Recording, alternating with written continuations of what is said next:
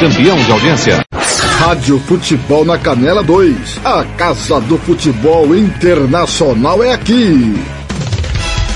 Está entrando no ar Planeta Bola. Tudo sobre o futebol internacional, europeu, asiático, sul-americano, de todos os continentes. Você ouve aqui na Rádio Futebol na Canela, com os melhores especialistas no assunto. Gian Nascimento, Tiago Caetano, Tiago Alcântara e Tiago Lopes de Faria. Agora na Rádio Futebol da Canela, Planeta Bola.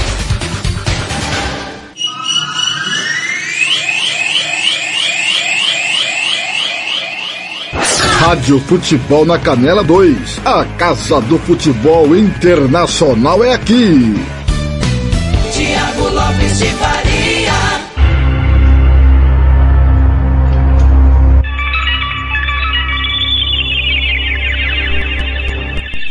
Boa tarde, Campo Grande, 17h30, 18h30, horário de Brasília, tudo bem com você? Como é que foi sua quinta-feira? Estamos ao vivo com o Planeta Bola na Copa, episódio 2, para te contar o que foi a quinta das seleções que vão para o Mundial. Timão do Samuel Rezende, direção do TLF, coordenação do Fernando Blanc, nosso time do Eterno Marcelo da Silva, com Paulo Anselmo Ivair Alves, Robert Almeida, Hugo Carneiro, Lucas Nepomuceno, Gia Nascimento, Roberto Xavier, Oséas Pereira, Ronald Regis, Kleber Soares, Samuel Duarte, Gilmar Matos, Juliano Cavalcante, Thiago Caetano, Thiago Alcântara, Sérgio Ropelli, João Marcos e Catiúcia Fernandes. Obrigado a você que nos ouve no portal www.radiofutebolnacanela.com.br através do aplicativo Radiosnet, CXAD, Online Radio Box, aplicativo da Rádio Futebol na Canela na Play Store do seu celular e também da Rádio Futebol na Canela 2 na Play Store do seu celular. Ao vivo também é, no youtube.com barra futebol na canela e no, no facebook.com barra futebol na canela. Se inscreva no canal, ative o sininho das notificações. Seja bem-vindo. A casa é sua. Bom dia, boa tarde, boa noite. Para você que está no nosso canal no Spotify, canal da Rádio Futebol na Canela no Spotify para você ouvir quando e onde você quiser. Vamos trazer tudo da seleção brasileira que ainda está na Itália, está em Turim ainda. Seleção brasileira viaja só sábado para o Catar. Já já as informações da seleção brasileira, o que aconteceu na quinta nos amistosos internacionais, o que te aguarda na sexta-feira e as principais informações para você. É dia de contagem regressiva. Estamos a três dias do Mundial do Catar.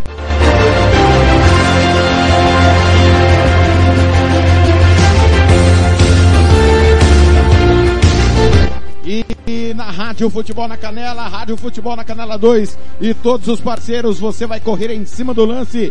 A maior e melhor cobertura para você aqui. Vamos começar falando, passando os resultados do que foi a quinta de futebol. Hoje pela manhã você acompanhou na Rádio Futebol na Canela 2 a vitória de Gana sobre a Suíça, 2 a 0. Tivemos Angola 1, Botsuana 0 foi adiado Gâmbia e Congo. Japão perdeu do Canadá 2 a 1. Rádio Futebol na Canela 2 também transmitiu esse jogo. Cancelado Iraque e Costa Rica por questões políticas.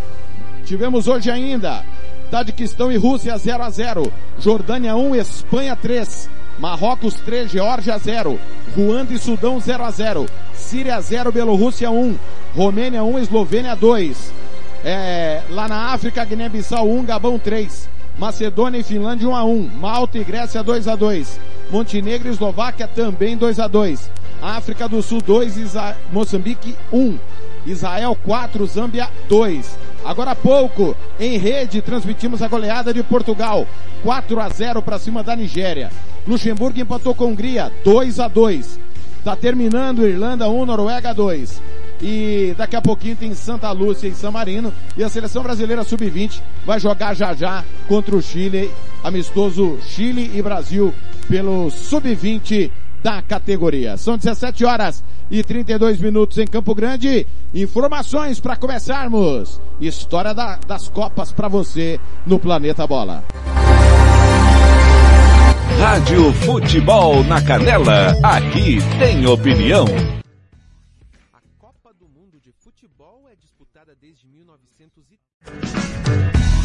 A Copa do Mundo de Futebol é disputada desde 1930. Esse evento esportivo influenciou e foi influenciado pelos principais eventos históricos dos últimos 92 anos e foi determinante para consolidar o futebol como o esporte mais popular do planeta.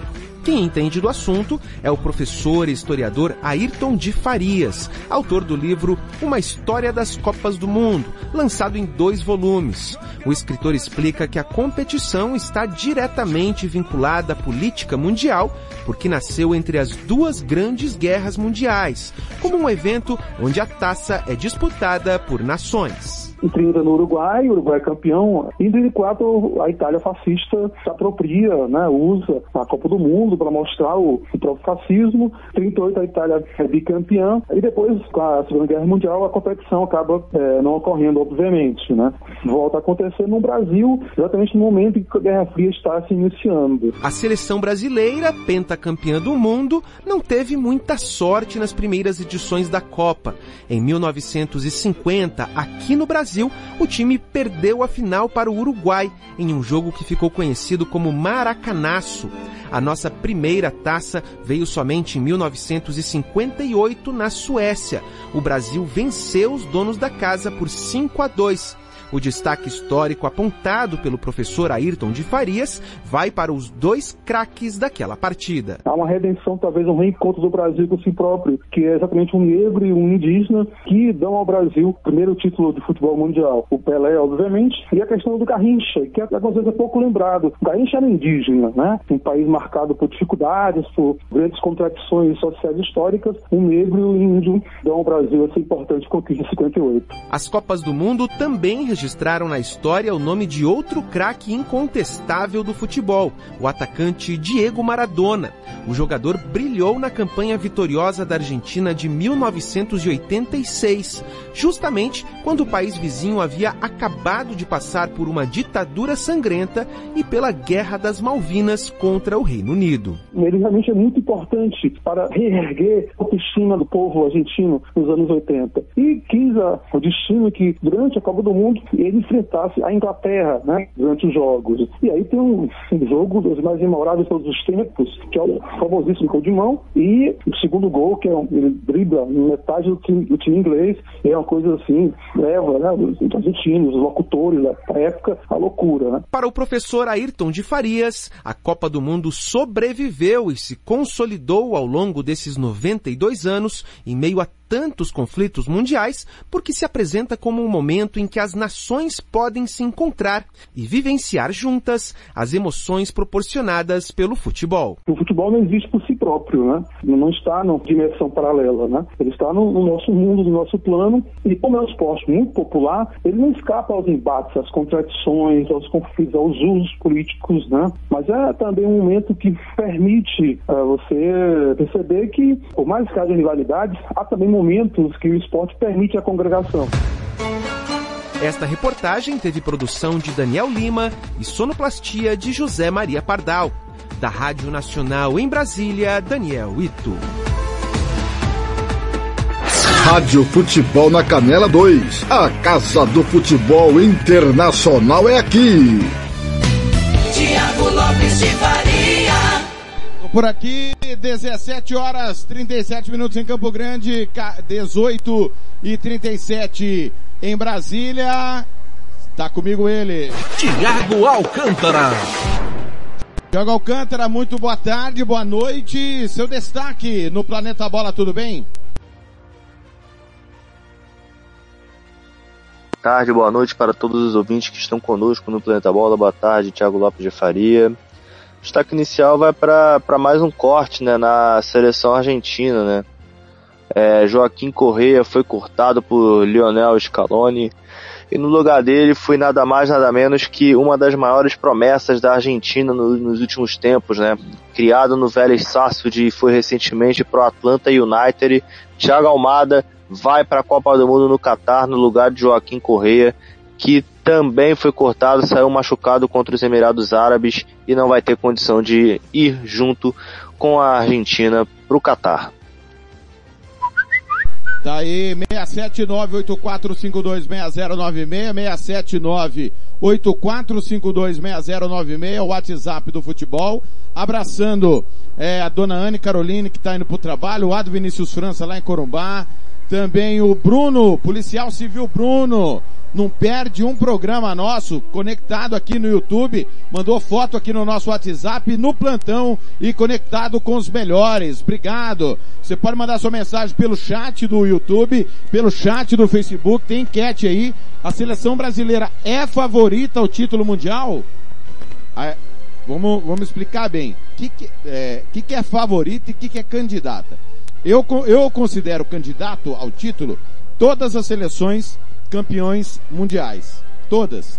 Toda a seleção que vai para a Copa do Mundo e já foi campeã, para mim é candidata. Esse é o meu critério para qualquer competição. Quem é campeão sempre é candidato. Agora, a seleção brasileira é favorita?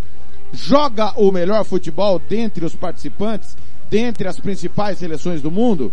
Você acha que sim? Você acha que não? Vote aí, escolha a sua opção. A seleção brasileira é favorita ao título ou não? A enquete hoje do nosso Facebook e no YouTube. Também está comigo ele. Tiago Caetano.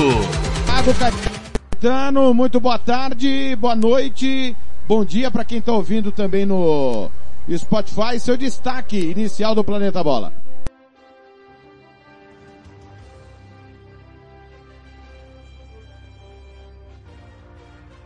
Microfone. Boa noite, Aê, Thiago. agora sim. Boa noite, tudo bem? É, se não apertar.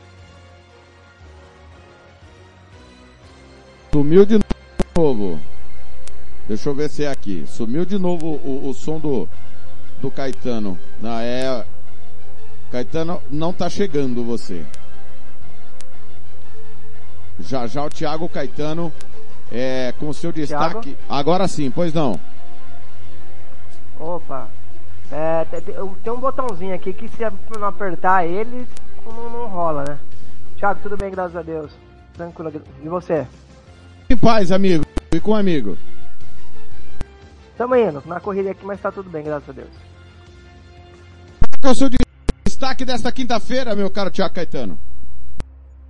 Ah, acho que os amistosos, né, que estão encerrando aí a preparação de algumas equipes para a estreia já na semana que vem.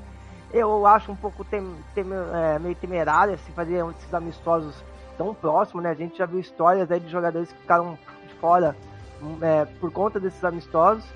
E é mais, eu acho que é mais para dar uma soltada, realmente. Hoje a Espanha jogou. Depois podemos entrar um pouco no detalhe, né? Eu, eu tiro onda com o, Alcântara, com o Thiago Alcântara. Mas é, a seleção da Espanha acho que é de, de preocupar o torcedor. É óbvio que Copa do Mundo tudo muda, em um mês as coisas mudam bastante, mas acho que fica meu destaque desse, esses últimos amistosos.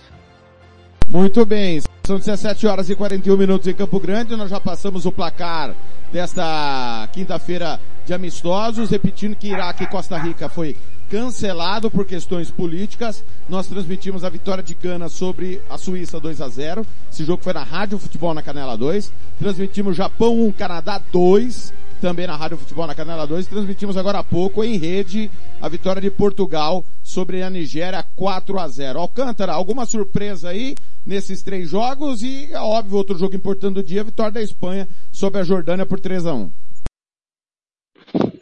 É, até aí tudo esperado, né? Mentira, tô brincando. É, eu acho que a Suíça deveria ter jogado um pouco mais, né? Mas eu vou destacar um amistoso aí, que para mim foi o melhor, né? Desse, dessa quinta-feira, Japão. O jogo do Japão com o Canadá, para mim, foi, é, foi o melhor amistoso, pelo menos que eu assisti é, do dia. Aquela cavadinha, né, do, do jogador naturalizado uruguaio, que tá, tá no Canadá, meu amigo, aquela cavadinha foi desmoralizante. Mas foi um ótimo jogo. Para quem assistiu Japão e Canadá, não se arrependeu não. Foi, foi o melhor jogo do dia. Até porque Portugal todo mundo sabia que ia passear na Nigéria, a Espanha todo mundo já sabia que ia ganhar da Jordânia, mas também poucos esperavam a falta de combatividade, né, da, da Suíça contra a Gana, né. Quem vê o placar assim acha que a Suíça montou aquele ferrolho e tudo. Não, a Suíça foi no, no 3-5-2, mas não jogou nada, não jogou absolutamente nada, né? A partida que serviu para poder ter aquela estreia consolidada do Nak Williams como titular da seleção ganesa. Bem, é, são 17h43 em Campo Grande, 18h43 em Brasília. Vamos aos destaques é, das notícias principais na abertura do Planeta Bola. Mais um lesionado, Joaquim Corrêa é cortado da Argentina. Almada é convocado, foi destaque do Thiago Alcântara. É, informação que vem da Inglaterra, Curti Jones renova contrato com o Liverpool. Antes da Copa do Mundo, Portugal goleia a Nigéria com tranquilidade. O jogo que foi lá no José Alvalade, né? Portugal ainda não foi para o Catar. Não deu, Sadio Mané está fora da Copa do Mundo. É uma baixa daquelas para Senegal. Thiago Caetano. Ah, a expectativa já é de corte mesmo, né? Levado ele ali até o último minuto. É, aquele último, a última esperança para ver se ele conseguia se recuperar da lesão. Mas é uma baixa para Senegal absurda, né? Ainda mais porque ele chegou a falar até de, falando de título, né? Realmente a, a, o sonho da seleção de Senegal era muito grande e perde seu principal jogador e um dos principais jogadores da Copa, assim, do alguma vai fazer muita falta, não só para Senegal, mas sim para o torneio. Seguindo com as informações do dia, a Argentina confirma, confirma corte de Nico Gonzalez Angel Correia da vaga, também informação trazida pelo Thiago Alcântara. É, uma notícia que a gente já tinha trazido há alguns dias, Sporting Cristal surpreende e anuncia Thiago Nunes como técnico. A gente já tinha trazido essa informação com exclusividade em primeira mão em alguns planetas bola a, anteriores. É, tem um número aqui me mandando boa noite, estou na audiência. Deixa eu ver quem é aqui, tá sem nome. Eu acho que é o Tony Montalvão pelo, pelo DDD aqui. Eu acho que é ele. Se for você, dá um salve aí, Tony. Um abraço, tá em Portugal. Com Gavi no comando, Espanha vence Jordânia amistoso. De olho nas crias. Cinco jovens talentos que prometem na Copa do Mundo. É... Vou, vou abrir aqui rapidamente essas promessas. Deixa eu só ver se é vídeo ou não. Se for vídeo, não vai dar pra gente soltar agora, mas vamos ouvir. Ah, tá por aqui, ó. É, Chaves Simons do PSV é um dos talentos. É, Yusufa Mokoko joga no Borussia Dortmund. É, além deles, Antônio Silva do Benfica. Garan australiano, que já está negociado com o Newcastle. E Gavi do Barcelona. Alcântara, quem que é o melhor dos cinco aí? Atualmente, Chaves Simons. Atualmente, Chaves Simons. É, apresenta um futebol mais consistente. Antônio Silva é, tá, tá um pouquinho atrás, né? É, apareceu justamente o momento de necessidade, né, do Benfica, quando Morato e Lucas Veríssimo não estavam aptos.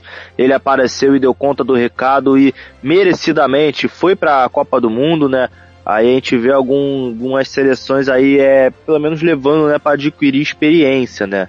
E a, mas para mim o Chaves Simons é o, é o cara ali, é o primeiro nessa lista. Eu senti falta de um certo Jamal Musiala aí, né? Mas fazer o quê? É, não tá nesse é, top 5. Eu pensei nisso, Thiago. Como? Eu, eu, eu, pensei nisso aí que o Alcântara falou. Pra mim, desses todos aí, eu, eu, ficou de fora o, o Musiala, que é o mais pronto, né? Assumiu o protagonismo do Bayern de Munique, já com muita expectativa na seleção da Alemanha. Pra mim, é o, é o, é o um garoto de 19 anos do Bayern de Munique. Correto. Mas, se você falou, já me intrometendo aí, Thiago, o Gavi. Eu acho que o Gavi, ele tem evoluído bastante né, no Barcelona, assumindo até um protagonismo maior no de campo, com, até com a irregularidade do Pedro, que é mais jogador, mas eu acho que pronto é o espanhol Gavi. É o Tony Montalvão mesmo que está aqui mandando seu alô. Um grande abraço ao Tony. Notícia que vem da Espanha, o Elche tem novo treinador. Estava interessado no Voivoda, né? Mas quem foi anunciado foi Pablo Maquin. Estava no Al Raed da Arábia Saudita. Ele tem 47 anos, comandou o Girona, né? Levou o Girona à primeira divisão. Teve no Sevilha e o seu último trabalho na Espanha foi no Alavés. É, é, essa aqui é piada de mau gosto. O salário afasta Guardiola e Dorival é a bola da vez, vice-presidente da CBF. É um brincalhão, né? é, desmentindo aquela, aquele rumor do Caio Ribeiro, né? Dizendo que era o Mano Menezes. É, falando sério, alguém acha que a CBF procurou o Guardiola? Thiago Alcântara. É aquele mesmo rumor de que o Chaves seria o auxiliar técnico do Tite e depois assumiria a seleção brasileira, né? Então é aquela história para iludir o torcedor, para falar que pelo menos tentou alguma coisa. Isso aí eu vou falar uma coisa para vocês, hein, cara. De tanto amistoso caçanico que a CBF já fez, né? Pelo menos nesse ciclo da Copa do Mundo, não é possível que não tenha um dinheiro, se que eu acho que é muita mentira de pegar o Guardiola. É mentira deslavada, né? E pior ainda é você cogitar Dorival Júnior para ser o sucessor do Tite. Caetano. É, dinheiro tem sim. É, a CBF não, não tem gastos é, com, com treinador, né, assim, pra, com outros, outras questões arrecada muito, então assim, dinheiro para pagar o Guardiola tem sim. Primeiro que eu não sei se o Guardiola toparia, o Guardiola é muito do dia a dia, muito do trabalho ali na semana, então não sei se até que ponto ele, ele apostar, é, largaria tudo para assumir uma seleção. Ele fala que, que, gostaria, mas eu acho que lá para o final da carreira dele, em algum momento, é, eu acho que só houve a sondagem, tipo, ah, o Guardiola, você viria, sabe? Bem, bem informal mesmo. Mas é absurdo, né? Você colocar na mesma prateleira ali, na mesma frase, é, Pepe Guardiola e Dorival Júnior. É um, é um tapa na cara. E, e, assim, essa questão também aí de, de que a CBF procurou, tem que ver quem, quem que soltou isso, né? Até hoje eu não vi ninguém da CBF falando disso. É, é, é, é claro, se você perguntar para qualquer clube no mundo, você quer o Guardiola como seu treinador? Qualquer time do mundo vai falar assim. Mas eu, eu não vi nenhum, nenhum momento pessoal da CBF se manifestar. É muito. É, ah, o fulano do, do blog X falou isso. De concreto, eu nunca vi ninguém da CBF falar. Agora quem falou foi o vice-presidente, né? Deixa eu pegar o nome do campeonismo aqui. Não, é porque, não, de não, tantos vice-presidentes que, que existem, né? Perguntaram para ele, ele respondeu, né? Sim. É diferente. Não. Não, não, Agora, não. E, mas ele não, mas ele não falou em nome do. Ele não falou em nome da Rádio Futebol na Canela, né? Ele falou em nome da CBF, ele é vice-presidente da CBF. Não, não, mas perguntaram pra ele, perguntaram pra ele e o Guardiola, ele respondeu. Francisco Noveleto. Ninguém da CBF. Francisco Noveleto, a entrevista à Rádio Grenal hoje pela manhã. Ó, Thiago, eu não tô falando que ele não citou o nome do Guardiola, mas em algum momento você viu alguém da CBF falar assim, a gente tá procurando o Guardiola? Não, é, esse é um ponto, é isso que eu estou falando. Então eu não sei se a CBF realmente, em algum momento, procurou, teve interesse. É muito mais coisa da imprensa que cria essas coisas. A gente sabe como funciona a imprensa. É, criar essas coisas e aí ele se pergunta pra Leila, ô Leila, você vai contratar o, o Cristiano Ronaldo? Ela vai falar assim, não, não vou contratar. Não é que o Palmeiras está interessado. É, você é questionado, você tem que responder. É, Segundo a matéria divulgada aqui, é, palavras do Noveleto. Fizemos uma consulta pelo Guardiola. Palavras dele. E ele aceitaria treinar a seleção. Porém, o salário de 24 milhões de euros por ano é impagável. Disparou. Confirmando depois que Dorival Júnior está na lista. Então ele fala em nome da Brincadeira de mau gosto, né? Não, não. É, eu, eu, eu, eu, vou até, eu, vou, eu vou até escutar a matéria, porque tem muita coisa que vem fora de contexto e o pessoal faz recorte e coloca ali. Então vamos ver como funciona. E revertido em reais, se eu não me engano, é 155 milhões. Se eu não me engano. Sim. Pode até me corrigir, não sei como é que tá a cotação atual. Mas é, são 155 milhões de reais. Pô, não tem esse dinheiro todo para pagar? Se for realmente é, isso, não tem esse dinheiro para pagar por um treinador que para mim é um dos melhores do mundo? É meio, meio esquisito, hein? Ô, Canta, assim, mas assim, qualquer um sabe que o Guardiola ganha absurdo. Não precisa nem consultar, entendeu? Então, assim, não tem conversa torta. É, é como o Canta falou, é, é muito gente querendo falar alguma coisa assim de, de fora e querendo saber como funciona. É, eu, não, eu não duvido que a CBF fez alguma consulta pelo Dorival, pelo Guardiola, duvido. Eu não, eu não, não tenho essa convicção, não. Então, ó, porque a, pelo, pelo que está na matéria do portal O Gol, ninguém perguntou, ninguém deu o nome do Guardiola. Foi o, o vice-presidente que citou. Né? Ó, aspas para ele. Se vencermos a Copa, iremos fazer de tudo para Tite permanecer no comando da seleção brasileira. Garantiu. Tite pode não aceitar, mesmo que o Brasil ganhe a Copa. A CBF tem nomes em mente para o futuro. E alguns já receberam sondagens. Ele que falou, ele que deu os nomes. Dorival. Porra, Entendeu? Dorival. É. Nossa senhora, que nome. Que nome.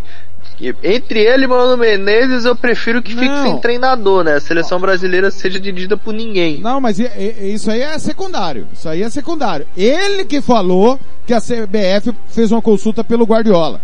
Não foi o repórter que perguntou. Só pra ficar claro aqui. Ele falou porque ele quis. Se fez ou não é outra coisa. Mas que ele que falou o nome do Guardiola foi ele, ô Caetano.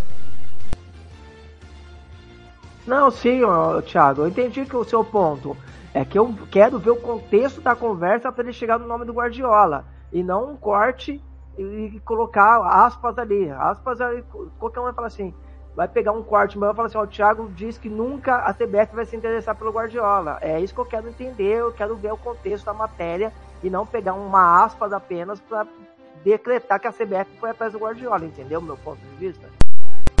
Muito bem. Mais uma do dia, agora aqui do Brasil. Cristóvão Borges é o novo técnico do Figueirense. O time está na Série C do Campeonato Brasileiro. Léo Condé não fica no Sampaio Correia. Treinador brigou pelo acesso ali até as rodadas finais, mas não vai continuar na próxima temporada. Luiz Soares rejeitou proposta do Grêmio. Afirmou o presidente do tricolor. Seguindo, às 17h55 em Campo Grande, 18h55, horário de Brasília. É... Cruzeiro procura Atlético Goianiense e formaliza a proposta por Dudu e Wellington Rato. Ô, Thiago. River Plate oficializa Demichelis como substituto de Galhardo. Tudo a ver, né? Pois não. É, o senhor citou aí agora o Wellington Rato. Obtive informações mais cedo, né? Conversando com algumas pessoas, não é mentira. O segundo empresário, né, do, do Wellington Rato, o atleta já está fechado com o Vasco. Apalavrado verbalmente com o Vasco. Lembre-se, apalavrado verbalmente. Não significa que ele vá com, vai de vez. Falta só o Vasco chegar a um acordo com o. Mas entre Vasco e o Wellington Rato já tá tudo certo. A vontade do Wellington Rato é de vestir a camisa do Vasco da Gama, pelo menos na próxima temporada. E o senhor, vem cá, o senhor não vai falar nada não sobre um certo português aí, um certo iraniano ajudando? O senhor vai ficar em cima do muro? O que, que o senhor vai falar, hein? Fazer fofoca? Já tá no 15 nome de técnico do Corinthians? É Planeta Bola ou é... Como que chama o programa lá? Tá Melhor da tarde? Tá te faltando. Tá o quê? Ele tá te faltando. É, não. O Guardiola, o Corinthians, Corinthians sondou o Guardiola, mas o Guardiola é muito caro. Cara, depois que eu vi, eu falei hoje no grupo, né? Depois que eu vi o Cereto dizer que o Corinthians já teria feito oferta pelo Voivoda, cara, não dá, né? Os caras estão brincando, eles dão tiro pra tudo quanto é lado. A hora que der certo, deu, né? Certo deu, né? É, agora mirou no Bruno Lage, né? É, é isso que eu falo pra você, Thiago. Tem que pegar, é, ver um pouquinho mais. Agora todo mundo vai ser treinador do Corinthians. Daqui a pouco o, o Felipão vai estar na pauta, que aposentou, daqui a pouco vai estar na, na mira do Corinthians. Já foi o Cuca, o Cuca, é, o Corinthians não quis o Cuca. Agora o Voivoda não quis o Corinthians. Vai tirando, uma hora certa, né? Exatamente. 17 e 57 em Campo Grande, 17 57 18 57 horário de Brasília. Em nome de Barbearia Velho Barreiros, Bronze Sat, Estância Nascimento, Invictus Esportes, Romex é o Planeta Bola, episódio 2 na Copa, com tudo da Copa do Mundo. Vamos com informações da abertura da Copa próximo domingo. Tem Equador e Catar. Rádio Futebol na Canela, aqui tem opinião. Oi, Thaís. Bom dia a você, ao Pedro, ao Cláudio Humberto, à Sônia, todo mundo que está com a gente aqui no Jornal Gente. Aqui em Doha, 2 horas e 27 minutos, 8 e 27. Manhã da quinta-feira em São Paulo. Tá chegando a hora, tá chegando a hora. Três dias só pra bola rolar aqui em Doha, no Catar, na quente cidade de Doha, 32 graus. Ó, é o seguinte, tá muito calor mas aparentemente vai dar uma aliviada na temperatura, pelo menos é o que a previsão está dizendo aqui. A partir de amanhã não teremos mais temperaturas acima dos 30 graus. Tomara, viu? Porque hoje o negócio está pegando, pegando forte aqui a ponto da seleção do país de Gales é, atrasar o treino. Eles iriam treinar, os galeses iriam treinar a uma e meia da tarde, passaram esse treino para as quatro da tarde. Thaís, atenção, porque há uma dúvida enorme em relação à cerimônia de abertura da Copa do Mundo no próximo domingo. É, pouca gente tem falado sobre a cerimônia de abertura da Copa do Mundo. E convenhamos, é, se a gente for puxar pra, pela história, é, poucas cerimônias de abertura de Copa do Mundo chamaram a atenção do planeta. A FIFA não faz questão de fazer nada grandioso, nada megalomaníaco. É tradição da FIFA já nas aberturas e encerramentos de Copa do Mundo. Porém, porém, aqui no Catar tem tudo para ser diferente porque o emir responsável pela Copa do Mundo e que é o quem comanda o país é, determinou que haja uma grande cerimônia de abertura no próximo domingo para a Copa do Mundo. E o diretor de criação desse evento, o italiano Marco Balic, ele antecipou um pouquinho do que vai ser essa cerimônia, que segundo ele é um especialista em cerimônias de abertura de Jogos Olímpicos, inclusive ele foi o produtor executivo da cerimônia de abertura e encerramento dos Jogos Olímpicos do Rio de Janeiro em 2016, o Marco Balic afirmou que a gente vai ter uma cerimônia nos padrões de abertura de Jogos Olímpicos para a Copa do Mundo no próximo domingo, com a participação de vários artistas, mas não abriu quem serão esses artistas, quem é que vai participar dessa cerimônia. Então, a gente vai ter uma cerimônia diferente de abertura no próximo domingo, uma exigência dos organizadores aqui do Catar, para que seja uma coisa grandiosa que a gente vai acompanhar e vamos transmitir, claro, no próximo domingo aqui na Bandeirantes. Aliás, eu reforço o nosso convite aqui a partir das seis da manhã, com Milton Neves já comandando o Domingo Esportivo Bandeirantes, com todo o nosso time aqui no Catar. Já a partir das seis da manhã no domingo, a grande cobertura para a abertura da Copa, para a abertura do Mundial. Mas vamos girar a nossa equipe, vamos girar o nosso time, indo a Turim. Vamos com as informações da seleção brasileira. Aqui duas. Rádio. Rádio Futebol na Canela 2. A Casa do Futebol Internacional é aqui. Tiago Lopes de Faria. Já já nós vamos pra Turim, abraçando aí o pessoal da Rádio Band de Jaú, né, o Ricardo Capriotti, Grupo Bandeirantes, na cobertura da Copa do Mundo, o boletim da Rádio Bandeirantes. 18 em Campo Grande, 19 1 em Brasília, segunda meia hora do nosso programa, chegou ele. Gilmar Matos. Ô, ô Gilmar, eu quero só um spoiler que eu tenho uma pergunta pra dar na garganta do Tiago Caetano, mas diga lá, tudo bem Gilmar? Boa tarde, Tiago. Boa tarde, Alcântara e Caetano. É, eu sou o diferente aqui, né? O único que não é Tiago aqui sou eu. Tá certo. Deixa, tá tudo certo. Mas deixa eu te falar. Vocês podem dar tiro pra tudo quanto é lado aí e tal, mas maionese só tem na Baixada, cara. É, o Darry Helmans. Ô, Tiago Caetano, ontem o senhor falou aqui que ninguém ia sentir calor na Copa e Galho já adiou até o horário do treino. Eu queria que o senhor se manifestasse aí sobre essa informação que acabamos de trazer. Não, parabéns só pro pessoal da logística do País do Gales, né? Que não sabe que no, em Doha faz muito calor. Vão perseguir o Thiago Caetano com isso até o final da Não, Copa. eu tô falando. Segura aí. É, é, parabéns pra logística de País do Gales que não sabe que em Doha faz calor e marca um treino pra uma, hora- uma e meia da tarde. Só isso que eu tenho pra falar, Thiago. Só isso. Não vai ter jogo nesse horário lá? Não. Pra, parabéns pra quem marcou. Não, o jogo vai estar. Não gagueja não, não gagueja não. Não vai ter jogo lá no horário local uma hora da Vai tarde? ter, mas é climatizado o estádio, Xará. Mas É tem que treinar, velhinho. Foi o que nós falamos ontem, velhinho. Não É vai treinar no ar. É climatizado o estádio. Mas não, vai é treinar no ar. Não é o estádio da Moreninha. É climatizado. Mas o treino não é no ar. Eu é falei pra você. climatizado, Xará. Esquece, esquece, esquece. É climatizado. Agora só dou parabéns pro pessoal do, do, do- de País de Gales que não sabia que uma e meia faz um calor absurdo. Você não respondeu. É, mas não pode, ma- Você mas não pode nem treinar nos estádios agora, né, da Exato, Copa, né? não pode treinar no Então- estádio, pô. Vai Não, treinar mas, sem mas é ar. eu tô falando, bebê. Presta atenção. Meu Deus do céu, eu tô conversando com duas portas. Parabéns, eles estão errados de marcar um treino nesse horário. É isso. Dentro do estádio não vai estar esse calor. Tiago Caetano, Tiago Caetano, presta atenção. Presta atenção. Você tá se comportando que nem uma porta. O... Ah, eu? Eu é. tô falando, vocês não entendem. Não, você que não tá entendendo a pergunta. Vai eu ter. te vai meu ter. querido. Vou, re- vou perguntar de novo, vou desenhar pra você. Vai ter jogo uma hora da tarde no Catar? Vai, mas dentro do estádio Calma, calma, calma. Quem é que falou pra você que vai treinar no estádio? Vai treinar no ar que vai condicionado? treinar no estádio. Eu falei em algum momento que vai treinar no E por, estádio. e por que que você não quer que treine uma hora da tarde, irmão? Porque vai estar muito calor, tem que marcar um horário que não esteja tão quente pra fazer o treinamento. É isso que eu tô falando. Não existe você treinar fora do horário que você vai jogar, irmão.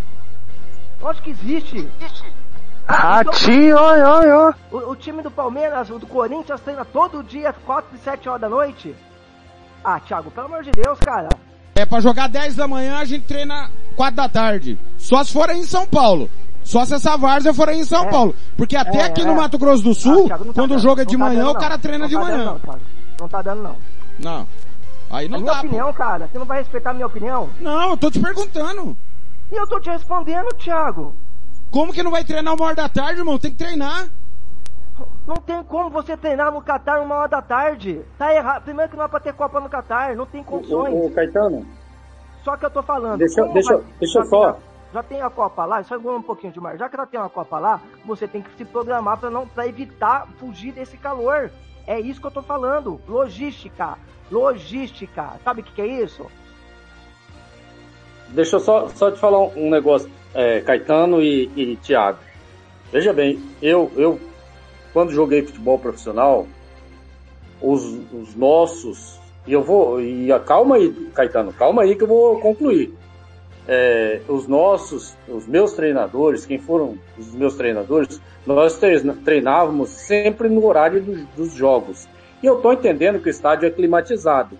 Eu estou entendendo, mas é importante não só, Caetano, para o horário, né, ou a, a, a temperatura que está no jogo, mas aí eu vou entender o, o, o Thiago Lopes.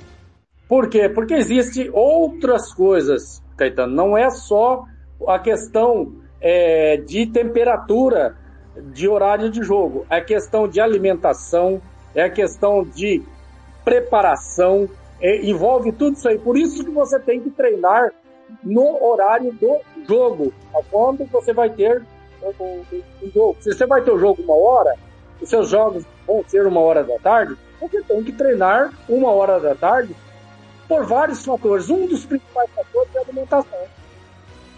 Você vai treinar, Gilmar, um, dois dias antes, você vai treinar no horário. Não existe o que está falando treinar no horário de todos os jogos. Os treinos, todos os ti- times hoje treinam na par no período da manhã. Quantos jogos a gente tem no período da manhã, Gilmar? No Brasil? Tirando aqueles das 11 horas, que é um período curto. Ninguém treina 9 e meia da noite, Gilmar. Ninguém treina 4 horas da tarde, Gilmar. Ainda mais hoje que só treina meio período. E a gente está falando de uma exceção. A gente é uma, uma Copa que é- a, a regra, é, é- ela tem que ser programada diferente. É inédito isso no mundo do futebol. É esse o ponto que eu tô falando. A gente tem um, um lugar que é um outro clima, principalmente comparado com o País de Gales, que não dá para você treinar uma e meia da tarde. Você vai ter que mudar o seu horário. Você tem que mudar a rotina. Eu tô falando que é- é- o ponto, Gilmar, é que essa Copa ela tem situações que vai ser diferente do normal, do habitual. É esse que é o ponto. É só isso. Vocês estão fazendo uma crise que não existe. Eu comentei da seleção brasileira e eu tô falando de todas as seleções. Eu tava vendo hoje aqui o, o vídeo do Beckley falando que tá todo mundo se adaptando a uma situação diferente. É esse o ponto, Gilmar. É esse o ponto, Thiago. Mas vocês não querem nossa. entender, tudo bem. Não, é que você tá Não, é resumindo. Você tá resumindo o calor como se o ar-condicionado resolvesse os problemas. O Gilmar explicou, você tem que comer no horário, a dinâmica é diferente. Gales vai jogar a uma hora da tarde. Não sei se você sabe, mas Gales vai jogar uma hora da tarde. Senão não ia treinar nesse horário. Diga. Na verdade, eu vi aqui a agenda. Gales joga 7 da manhã, um jogo. E os outros. O primeiro jogo é 4 horas da tarde, o segundo às 7 da manhã e o terceiro às 4 horas da tarde. Irmão, esse horário é de Brasília, Thiago Alcântara. Tem que colocar no fuso horário do Catar, irmão. É, Então, a questão- frente, Vai dar uma hora da tarde. Vai dar uma hora da tarde. A questão é que tem a aclimatação também, né, cara? Então eles têm que se adaptar ao horário do jogo. Como o Gilmar disse em si, a alimentação não é só a alimentação. Eles têm que sentir como que vai ser a, a temperatura ambiente. Mesmo que tenha ar-condicionado, tudo direitinho, eles têm que sentir em si o calor catariano. Eles têm que se aclimatar. Então, como o jogo lá vai ser uma hora da tarde, ou até mesmo vão pegar o horário mais cedo também, né? Vão penar um pouquinho. Eles têm que se aclimatar ao que tem. Não, eles não vão ficar o tempo todo no hotel. E, e nem sempre vai ter toda hora o CT, porque não vai poder fazer reconhecimento de campo, não vai poder ficar em temperatura lá agradável no ar-condicionado. Eles vão ter que penar também. Toda a seleção vai ter que penar. E, a- e o que vai fazer a diferença nessa Copa do Mundo é quem chega mais cedo lá no, no Oriente lá e se adapta mais rápido. Ah, isso que vai Exatamente. fazer a diferença. É, é, mas é que- Exatamente, é que- seu é que. Você, você tá, você tá correto, coberto de, de razão. Por isso a nossa crítica à seleção brasileira. Por isso a nossa crítica. É, acho que a programação da seleção brasileira tá, tá toda errada. Até o momento tá toda errada. Eu acho que os meninos têm que treinar nesse horário mesmo. Ah, mas o estádio é, tem que treinar. Porque, é, Caetano e Alcântara e, e, e Thiago, você treinar no calor é melhor você treinar no calor e jogar no frio, tá? Ou numa, numa temperatura amena. Agora, o que não dá é você treinar no frio e jogar no calor, aí não dá. Eu- Eu, assim, eu tenho muitas críticas ao trabalho do Tite, eu tenho muitas críticas a algumas escolhas. Mas o que a gente não pode negar é que, assim, o pessoal que cerca o Tite é dos maiores, melhores qualificados que a gente tem. Não é possível que nós quatro aqui sa- saiba mais com o Fábio, saiba mais com o César Sampaio, com o Juninho. Então, eu, eu, eu acho que não é o ponto é esse. Eu acho que tem outras questões. A gente está 35 milhões de anos jogando na altitude. Cada, é, cada preparador físico fala uma coisa da altitude. Então é, vamos ver, vamos esperar para ver. Né? Então, assim, não dá pra gente ficar palpitando uma coisa que a gente não tem base conhecimento, que nem os caras que traba- trabalham com isso há milhões de anos, têm um estudo, conhecem da, da, da situação. Eu, eu, minha crítica é outra. Eu, esse ponto eu acho que melhor esperar para ver, acho que é, é novidade para todo mundo. Você acha então que as outras Vou 30 falar- seleções estão erradas? Só O- o- Brasil e Portugal estão certos. Não, não sei, não sei quem tá certo. Eu não tenho, eu não tenho embasamento para falar isso, Thiago. Só um detalhe da. Só um detalhe pra comentar sobre a altitude aí, porque eu joguei na altitude. Altitude, Caetano, ou você chega em cima da hora e você vai sentir, mas você sente um pouco menos, ou você se, se adapta com tempo de sobra. Aí é, é 30 dias, é, é um tempo muito maior. Entendeu? A, a altitude é isso. Não que se você chegar em cima da hora, você é, é, vai, vai, não vai sentir. Você sente do mesmo jeito. A velocidade da bola, a falta do, de ar é, é, é, é muito ruim, cara. Agora, é, é menos, menos mal do que se você chegar aí um dia antes, tal, o problema da altitude. E o frio é o que eu estou dizendo para você. Se você jogar, se você fazer uma preparação é, física num, num, no frio, você jogar no calor, você vai sentir muito mais, muito mais do que se você fizer uma preparação no calor e jogar no frio. Isso que a gente não contou a questão de saúde, né? Tem gente que sente esse choque térmico mais que outros, né? Aqui em Campo Grande, por exemplo, no- acho que em Campinas é, é semelhante aqui, você tem uma virada de tempo aqui do nada, a temperatura sobe e desce numa oscilação muito fácil, que por exemplo no Rio de Janeiro já não tem tanto. Então, como é que é o, tudo bem, tá, tudo, todo mundo é atleta, nem questiono isso. Talvez sintam menos. Mas você sair de 8, repito, para 38, são 30 graus que o corpo leva um certo tempo para adaptar. E já já vamos trazer informações da seleção brasileira. O Brasil só vai no sábado pro Catar. A exatos cinco dias da estreia diante da seleção da Sérvia. Tá errado. É, tô falando. Toda a seleção. Informação a errada não, né? da hora, Thiago. Não, né? errado agora. Tá errado. Vou te falar, vou falar, vou repetir novamente o que eu falei ontem. Essa preparação do Brasil em si, até mesmo a de Portugal, não vou, vou ficar em cima do muro também não. Portugal também que não viajou. Tá me lembrando muito a Espanha em 2014, de novo. A Espanha tinha dois jogos na Fonte Nova e no Maracanã. E que ela fez? Foi para Curitiba. Frio, pra ficar no seu clima ambiente. Acabou o que, que aconteceu com a Espanha? Perdeu na Fonte Nova, porque não se adaptou ao clima de lá. Perdeu no Maracanã, tava fazendo um calor desgraçado, eu estava vendo o jogo. E só ganhou em Curitiba, da Austrália, por quê? Porque tava fazendo a preparação lá. A logística faz toda a diferença, não é só os atletas, é a preparação pré-Copa do Mundo. É a logística, é a alimentação. Os funcionários em si, no geral, fazem mais a diferença do que os atletas no campo, porque sem os funcionários, sem a logística, os atletas não são praticamente nada. Mas será que o Tite não pegou, não pensou nisso e não chegou a uma conclusão? Que o jogador brasileiro, ok, muitos estão lá há muito tempo. Ele não levou a consideração que o jogador brasileiro é mais adaptável a essa situação de clima? Tem isso também, gente. Então, assim, não dá pra pegar a gente. É, eu não torço nem pra seleção na Copa do Mundo, já falei. Não é nem a seleção que eu gosto e tem muitos que criticar o Tite. Só que a gente tá batendo, batendo, batendo, e tem muitas seleções também fazendo. ah, Teve seleções que optou por não fazer amistoso. Eu acho temerário fazer um amistoso faltando uma semana para começar um jogo, a Copa. Então é, eu acho que cada um vai buscar a sua escolha ali. E lá na frente a gente vai entender quem que fez o certo ou fez errado ou se não teve nenhuma interferência. Eu acho que o jogador brasileiro é muito mais é, é, flexível nessa questão do, da temperatura. Volto a repetir. Ok, faz um bom tempo que eles já estão lá na Europa, já tem jogadores que já estão bem acostumados com o clima europeu, mas não deixa de ser a genética brasileira e conhecer, como aqui no Brasil a gente tem. Se você sai de Porto Alegre e tá menos 10, você vai pro Nordeste tá 40 graus no Campeonato Brasileiro, por exemplo. 18 e 15, Planeta Bola, episódio 2, em nome de Lava Jato 007, Governo do Estado do Mato Grosso do Sul, Casarão Churrascaria Grill, Banda Ivana e Ofício Despachante. Abraçando o Tony Montalvão que tá mandando aqui a mensagem. Um abraço pro Everton também. Everton mandou mensagem de áudio, já já eu escuto. Ronald Pinheiro lá em Tianguá, no Ceará. Amanhã, após o treino da manhã, a seleção terá folga até sábado, final da tarde, quando o time embarca para ah, o Catar. Informação aqui do Tony Montalvão. Um abraço pro Magrão, do Grupo Joel Silva e amigos. Vamos com informações da Alemanha, aqui no Planeta Bola.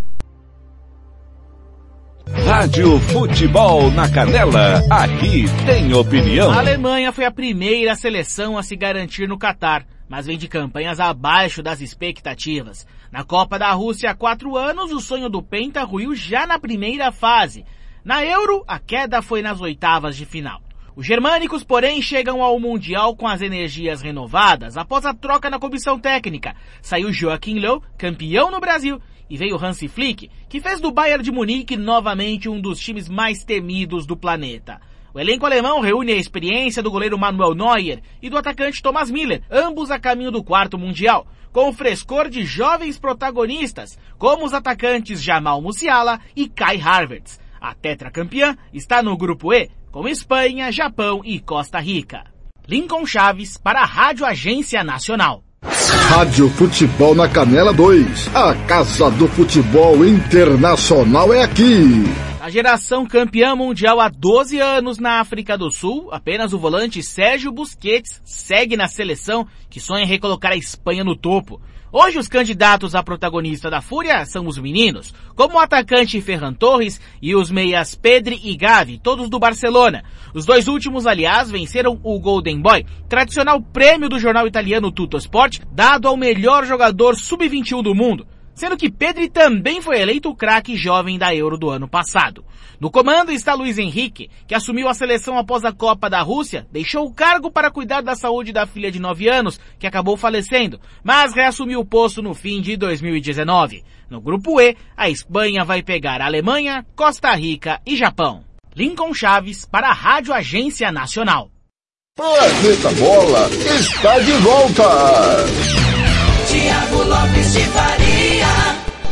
A careação agora de cada um às 18 e 18 em Campo Grande, 19 e 18 em Brasília. O, o Gilmar Matos será o juiz. É quem vai decidir. O Thiago Caetano, um minuto É. e meio para você explanar por que, que a Alemanha tem que ser temida e é uma das candidatas ou favorita ao título mundial. A Alemanha ela tem uma geração muito interessante, principalmente na faixa de meio de campo. Tem jogadores que, assim, é, do mais alto nível do futebol mundial. Você tem três, quatro jogadores ali que formam formaria uma seleção de meio de campo fácil, né, pela qualidade dos seus jogadores. Tem a, a dificuldade das laterais e de centroavante, é verdade, mas eu acho que com é, o peso da camisa, com o trabalho do Hans Flick, que começou bem, depois deu, caiu um pouco o rendimento, mas acho que para a Copa, com um entendimento muito melhor do trabalho do Hans Flick, a Alemanha tem chance sim, sem dúvida, de chegar muito forte para o Mundial. Thiago Alcântara, para você falar da Fúria, por que, que a Fúria precisa ser temida? Vamos lá então. É, desde quando o Luiz Henrique assumiu, a Espanha só ficou uma vez fora né, do, do Final Four da Nations League, né? E isso foi na primeira, né? Quando teve, a, teve a Croácia e a Inglaterra, né? Naquele triangular. Tirando isso, foi pro Final Four da, da segunda Nations League, tá nesse Final Four novamente. Lembrando que a Espanha bateu a Itália, né? A vingança da Euro. A garotada da Espanha foi encorpada a este elenco. É um trabalho do Luiz Henrique de recuperação, de, dar, de mostrar aos espanhóis e ao mundo o motivo que a Espanha se reconstrói e, e é temida, não pela força do nome, mas pelo futebol que vem apresentando de 2019 para cá. Na Eurocopa, por exemplo, jogo duríssimo contra a Itália. Na Nations League, ganhou da Itália com sobras. Goleou a Alemanha, botou a Alemanha ridiculamente para baixo. E olha que a Espanha não estava nem com força total naquele dia. Jogou contra a França praticamente desfalcada, mas fez jogo duríssimo. Mikel Oyarzabal foi um dos melhores, tanto que agora está machucado. Tirando isso, a Espanha volta a ser temida pelo trabalho condizente não só de Luiz Henrique, mas de Robert Moreno também, que era o auxiliar, assumiu durante as eliminatórias pela Eurocopa e saiu quando Luiz Henrique retornou por conta do falecimento da filha. A Espanha tem bons nomes, não é só a experiência, tem a juventude, tem agora o Nico Williams jogando pela direita, tem o Ansu Fati voltando, tem Pedri, tem Gavi, tem Hugo Guilamon, mas também eu posso falar nomes consagrados, Álvaro Morata, por exemplo, Dani Carvajal, Jordi Alba, o próprio Coque Ressurreição, Sérgio Busquets. A Espanha volta a ser temida não por conta dos nomes, mas por Ah, conta ei, do futebol. Ei, deu, deu, deu, deu, deu. Você tava indo bem Esse até... a- minuto e meio É, aí empolgou. passou de uns 10 minutos, mas Empolgou. vamos lá. Não, ele chegou no Álvaro Morata, empolgou, empolgou. Ele faltou... Ele foi embora, cara. É, Ei. ele faltou trazer o Iniesta de volta, o Xavi, quem mais? É, Puyol, Caniçares, Fernando Torres. Fernando Torres, Raul Gonzalez. Ô, meu caro Gilmar Matos, é, o, o, não dá pra não reconhecer que o Alcântara foi mais efusivo na sua defesa, né? Gilmar. O Gilmar até caiu. Gilmar caiu? o O Gilmar se emocionou. abre o microfone, Gilmar Gilmar. acreditou no que o Thiago falou. Que isso? Quando chegou no, no Morado, não. Tem que ter comando esse programa aqui. Ô Gilmar, tá fechado o microfone do Gilmar.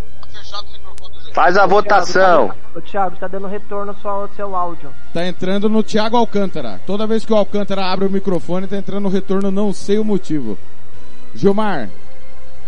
Gilmar travou lá, cara. Já já ele volta. Eu que- Mas eu diga lá. Eu quero que vocês analisem, já que o. Gilmar não tá aí, enquanto o Gilmar não volta. E é no meu aniversário. Hoje é seu aniversário? Não. Não, Espanha e Alemanha. Ah, Espanha e Alemanha, muito bem. Ô Caetano, é, defenda, defenda não, analise o que disse o Alcântara sobre a Espanha. É tudo isso mesmo a Espanha? Não, não, é longe disso, né? Ele empolga com Nations. É, não dá pra empolgar com É, por isso que tomou seis, né? Não, tanto que caiu o treinador, não tô falando questão disso. Realmente, o 6 a 0 foi aonde mostrou que a Alemanha precisava de uma mudança. Ok, ok. Quem nunca tomou de 6, filho? Problema não é esse. O problema é que é, eu acho que assim, primeiro que os nomes que ele citou, Ferran, é, Ansu Fati, nem titulares são do Barcelona.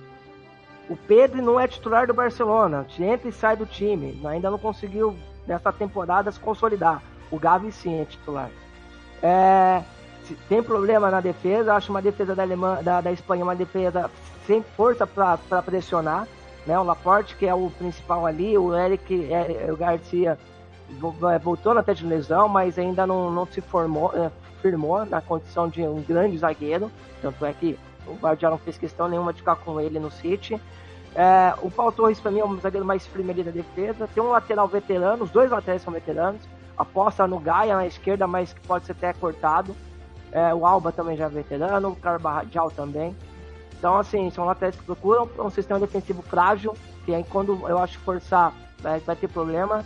E no último terço do campo falta mais contundência. Posse de bola tem muito, né? Pra prender bola, girar essa bola. Só que tornar essa posse de bola em agressividade, eu não vejo a Espanha com esse poder ainda. Acho uma, uma geração muito boa, mas não pronta para essa Copa. Alcântara, fale sobre a Alemanha. É tudo isso?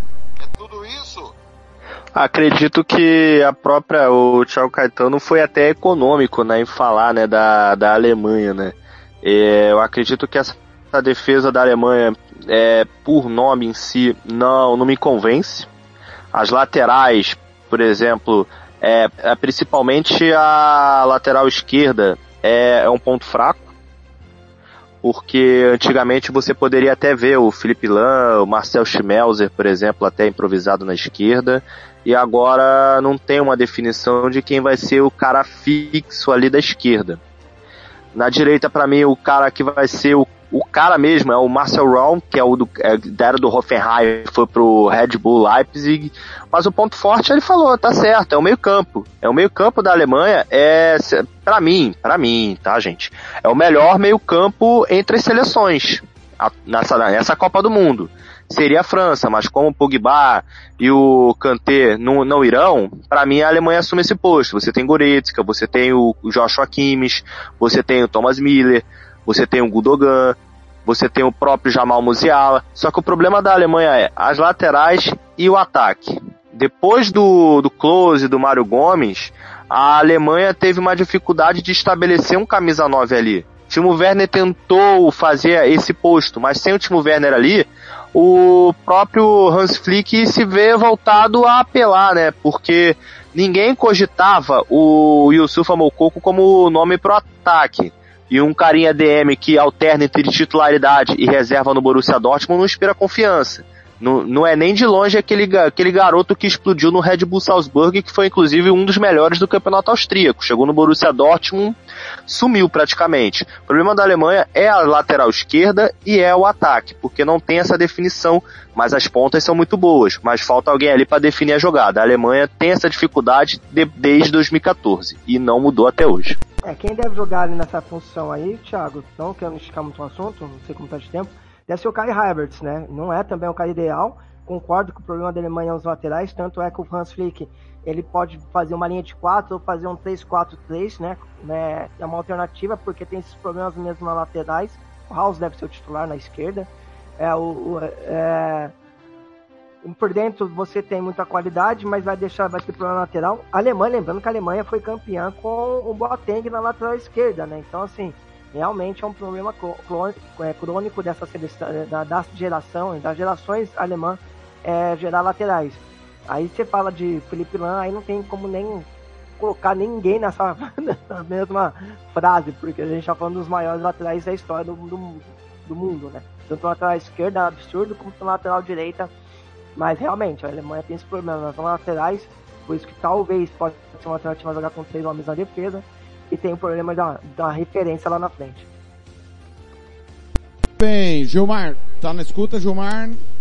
Gilmar travou lá na querida Aquidauana. A noiva do Gilmar pegou ele de jeito agora. Pode ser. Já já o Gilmar conosco. Vamos lá, informações de Costa Rica, Japão e Suíça para encerrarmos a segunda meia hora do Planeta Bola. Rádio Futebol na Canela, aqui tem opinião. Copa do Catar deve ser a última de alguns protagonistas da histórica campanha da Costa Rica no Mundial do Brasil, quando a equipe foi até as quartas de final. Casos do goleiro Keylor Navas e dos meias Brian Ruiz e Celso Borges. Este último é filho de Alexandre Guimarães, brasileiro naturalizado costarriquenho e que defendeu os Ticos na edição de 1990 na Itália e os dirigiu em 2002 no Japão e na Coreia do Sul.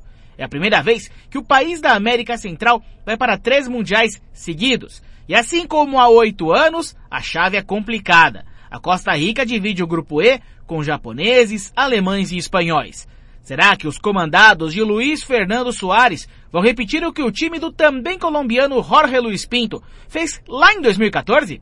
Lincoln Chaves para a Rádio Agência Nacional. Rádio Futebol na Canela 2. A Casa do Futebol Internacional é aqui. Alemanha, Espanha e Costa Rica. Desde a estreia em Copas do Mundo há 24 anos, os japoneses nunca tiveram pela frente uma chave tão difícil. E olha que em 98 eles tiveram pela frente a Argentina.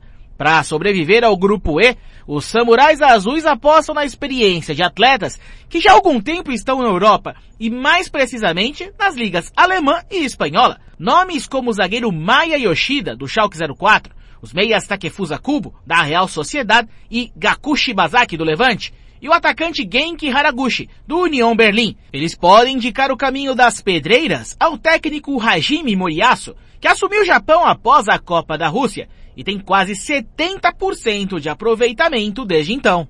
Lincoln Chaves para a Rádio Agência Nacional. Rádio Futebol na Canela, aqui tem opinião. A segunda adversária da seleção brasileira na Copa do Mundo do Catar tropeçou no último amistoso antes do início da competição. Na manhã desta quinta-feira, a Suíça foi derrotada por 2 a 0 para a Gana, na capital do Emirados Árabes Unidos, em Abu Dhabi. Os africanos, que também vão disputar o Mundial, iniciando o torneio no Grupo H, composto por Coreia do Sul, Portugal e Uruguai, marcaram os gols apenas no segundo tempo. Salizu e Semeneio definiram o placar para os ganeses. Apesar do desempenho frustrante dos suíços, Rubem Vargas, filho de pai dominicano, se destacou pelo país europeu. No grupo G, a Suíça estreia na Copa um pouco antes do Brasil. O adversário será Camarões na quinta-feira que vem, às 7 horas da manhã, no estádio Al Janoub. Os brasileiros entram em campo apenas às 4 horas da tarde, quando enfrentarão a Sérvia no Lusail. Brasil e Suíça duelam apenas na segunda rodada da fase de grupos, no dia 28, uma hora da tarde. Da Rádio Nacional, Rafael Monteiro. Rádio Futebol na Canela, aqui tem opinião. Tiago Lopes de Faria.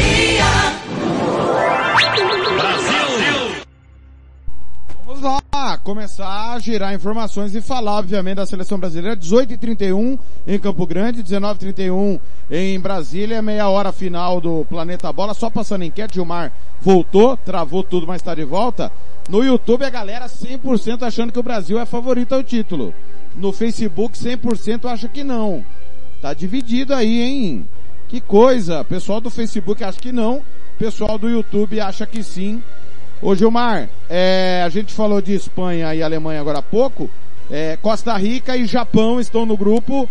É bom lembrar que na última Copa a Coreia do Sul aprontou para cima da Alemanha, né? Será que podemos ter uma surpresa nesse grupo aí que tem os favoritaços à classificação Alemanha e Espanha, Gilmar? Não, para mim, para mim não, não haverá surpresa nenhuma. Para mim, Espanha e Alemanha devem passar, né? É, caso passe uma outra é, equipe dessas duas, dessas outras duas seleções, será uma surpresa muito grande. As duas equipes são favoritas, né? Favoritas, inclusive para mim, é, estão naquele grupo, né, de seleções é, favoritas é, ao título, né? Favoritas ou, ou postulantes ao título, como queiram. É, tanto a, não, não a Espanha, mas a Alemanha está assim para mim é, é, é, uma das postulantes ao título. Gilmar, sétima do muro. Quem fica em primeiro e segundo? Alemanha em primeiro, Espanha em segundo. Eu, eu não lembro de um time campeão do mundo tão jovem, né? Como essa seleção espanhola. Alcântara e Caetano e o próprio Gilmar se lembrarem, me ajudem aí. Que a seleção da Espanha é bem nova, né? É, só dos 26, apenas 6 já jogaram em Copa, né? Temos 20 estreantes aí. Muita coisa, né? E ó, tem, se a Espanha for campeã, deve ser a média mais baixa, né, de, de um campeão. Se eu não me engano, se não me falha a memória, tá? Não me pode me corrigir se quiserem, tá? Se eu não me engano, a última seleção que teve uma média de idade tão baixa assim foi para o Brasil, né? Mas é isso lá no 58. primeiro título, É. se eu não me engano. É que o Pelé puxava pra baixo a régua, né? Da É, média. é, exatamente, acho que é isso mesmo, né, Gilmar? Brasil de 58, né? O Gilmar lembra, É. ele tava na final. Não, não, eu não lembro. Gilmar mas, é, eu comentou, gostei Gilmar comentou a final, ler, o né, Blanc, acompanhar- o Blanc tava atrás do, atrás dos gols, é, acompanhando, é, contando a história. Eu vou até pesquisar isso, vou até pesquisar isso. Pesquisa, pesquisa aí pra nós, porque eu não, não, não- é, eu, eu não vi a Copa de 94, cara. Ô, ô, Canta, você colocar aí, ó, Copa de 58, ó, com essa foto do Gilmar lá. É, e é, é, vou pesquisar a Ele Copa, Blanc. tá lá o Gilmar, e- erguendo o Pelé. Gilmar cabeludo, erguendo o Pelé, que coisa. E- Ele, e o- ele e o Blank, o Blank no gol. No vestiário com o Pelé embaixo do chuveiro fazendo entrevista. Diz que teve isso, ô, ô, Caetano. Vai, Você me assustou, vai, cara. vai o Gilmar ficar no meio de três Thiago. Me socorre aí, Alcântara. Você é meu único amigo aí nesse meio aí, cara. Ô, ô, Dedé, você me Ah. deixou com medo agora. É. Embaixo do chuveiro com o Pelé, cara, que conversa. Pensa, pensa. Diz que o, o que o Gilmar viu o que só a Xuxa tinha visto. Ô, ô Gilmar Ô, ô, ô, ô, Caetano, ô Caetano, você viu, você viu, você acompanha as redes sociais dele, né, Caetano? Você viu o elogio que ele fez lá? Depois é eu, né? O rapaz lá, a colega do trabalho dele, ficou meio envergonhado, cara. Um abraço pro Dr. William, não perde um programa aqui da Rádio Futebol na Canela. Ô Gilmar, a O que, Suíça... que, que tem a ver? O quê? Peraí, peraí, peraí. O que, que Ah. tem a ver o Dr. William com o que eu falei agora? Não, quem tava comigo na foto, um dos que estavam. O Dr. Pedro, ele vende nos quatro cantos do planeta que nós somos referência Sério? do futebol no Mato Grosso do Sul. É, eu tenho que ouvir isso. não, Abrace eles, por favor, Gilmar. Sem ciúmes. Doutor William, grande doutor William. Cuida bem desse menino aí, doutor William. É, Ele fez um elogio meio. Mas tudo bem. O, o 1,98m de puro charme mele. Ó, chegou aqui, ó. ó. Para as, parem as máquinas. O, se você reparar no gol do título de 58, cadê, cadê, cadê, cadê? Fugiu a mensagem aqui. Ah, tá aqui. Se você reparar no gol do título da- de 58 da seleção, o Gilmar já com cerca de 30 está atrás do gol comemorando. O Bruno, policial civil, tá mandando aqui, Gilmar. Não vai brigar com o policial, hein, Gilmar, por favor. Grande, grande Bruno. Um abraço, Bruno. Aliás, o Bruno poderia estar nessa equipe aqui, porque o Bruno é um conhecedor profundo de futebol, cara. Senhores, vamos Ô lá. Thiago, eu peguei aqui já, hein? Diga lá, pode informar. Vamos lá então, a seleção com a menor média de idade é, que foi campeã foi a Argentina de 78, 25,2. A França de 2018 é a segunda, com 26. E, e essa Espanha aí, você tem a média de idade deles? Não, né? É, é, o, o Alcântara pode fazer a conta aí da média de idade da Espanha e trazer até o final do Planeta Bola pra gente poder informar, porque realmente me parece ser abaixo das duas. Tem essa leve impressão. Agora, Gilmar, falando em abaixo, Suíça foi abaixo da expectativa hoje e perdeu de Gana, jogo cedinho, que a Rádio Futebol na Canela 2 transmitiu. Isso importa ou era, é, ou como os amistosos de ontem, os que vão acontecer amanhã, o resultado é o que menos importa? Ah, o resultado é o que menos importa. Não, não, não, não coloca isso na balança, não. Isso é treinamento, coloca isso na balança. É, a seleção é, é, suíça vai dar trabalho e, e esse, esse resultado aí, para mim, não, não, Não tem nada a ver com o time que vai jogar a Copa do Mundo. O detalhe é, eu gostaria até de, de, de fazer um parênteses aí da Copa de 78 aí, que foi a equipe com, com melhor, menor é, idade, né? Aquela equipe tinha o excepcional Mário Kempes, né, cara? O Guim, Mário Kempes e tantos outros craques, né, cara? Rapaz, eu, eu sou um, um fã de futebol de Mário Kempes, cara. Para mim, é um baita jogador, muito pouco reconhecido o grande futebol que ele desenvolveu na seleção argentina, né? Quase que os argentinos quase que nem lembram, né? É Messi, é Maradona e tal, e esquecem do grande embora aquela Copa ali, o Peru e o seu Quiroga é, realmente sacanearam com a seleção brasileira. Sem dúvida nenhuma. Caetano, você pensa como Gilmar em relação... Thiago. Pois não, Alcântara. Então, peguei aqui, né? O Caetano perguntou da média de idade da seleção espanhola. É, nessa Copa do Mundo, a seleção mais nova é Gana, 25,3, seguida por Estados Unidos e Equador. E, o Brasil, e a Espanha vem logo atrás, com 26,2. E o Brasil, 26,3. Muito bem. Eu, eu confesso que eu esperava uma, uma, uma menor média de idade. É só que só o Busquets ali, né? O Sim. Busquets e o Alba. é, Já pesa muito, né? Eleva um É. pouco. Agora, sobre a Suíça, você comunga da mesma opinião que o Gilmar, Caetano? Concordo, acho que não dá pra. nem pro bem nem pro mal esses últimos amistosos aí. É, jogadores que acabam dando uma segurada. É óbvio, né? Que a seleção de Gana não consegue segurar, porque é uma seleção que é, correria todo por todo, até pela escola. Mas a Suíça, claramente, quem assistiu amistoso, eu assisti 20, 30 minutos desse jogo, é, tentando dosar um pouquinho para não correr riscos. Bem, vamos à análise do grupo do Brasil. Se você não lembra, Sérvia, Suíça e Camarões. E nessa ordem, a seleção brasileira vai jogar já já. Informações direto de Turim da concentração da seleção brasileira e entrevista coletiva do zagueiro Marquinhos, que vai passar por aqui também. Informações do grupo brasileiro na Copa do Mundo. Rádio Futebol na Canela, aqui tem opinião. O Brasil estreia na Copa do Mundo do Catar no dia 24 de novembro contra a seleção da Sérvia. A partida vai ser disputada no estádio de Lusail. Nessa primeira fase, a seleção brasileira disputa uma das duas vagas pelo grupo G, que inclui ainda as equipes da Suíça e de Camarões. A partida com os suíços está marcada para o dia 28 no estádio Ras Abu Abud, em Doha. E quatro dias depois, a seleção brasileira volta ao estádio de Lusail para enfrentar Camarões no último jogo da fase de grupos. Para a jornalista Liliane Farias, que já cobriu a Copa do Mundo pela Rádio Nacional, o Brasil não está no grupo mais difícil da competição deste ano.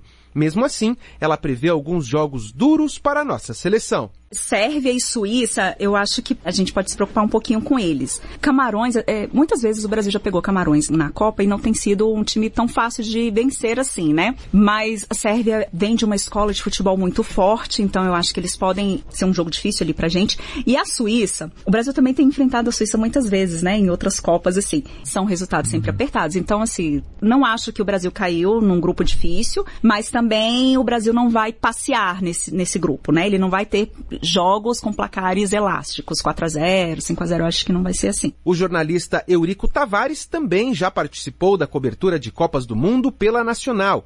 Ele disse não ter dúvidas de que o Brasil vai ficar em primeiro lugar no grupo G. Para Eurico, a segunda vaga deve ser disputada entre a Suíça e a Sérvia. Camarões foi muito bem nas primeiras vezes que apareceu, mas decaiu muito o seu futebol. Então, eu tiraria Camarões dessa disputa. Seria uma grande surpresa para mim se Camarões ficasse em segundo lugar. A Suíça melhorou bastante. Era um time que jogava para não perder, para empatar. E hoje não. Hoje já tem é, jogadores em condições de partirem para o ataque. A Sérvia sempre tem jogado bem. O Brasil tem vantagem contra eles, mas foi sempre uma pedra no sapato do Brasil. Mas eu acho que o Brasil tem chances e tem time para poder passar bem por essa primeira fase em primeiro lugar.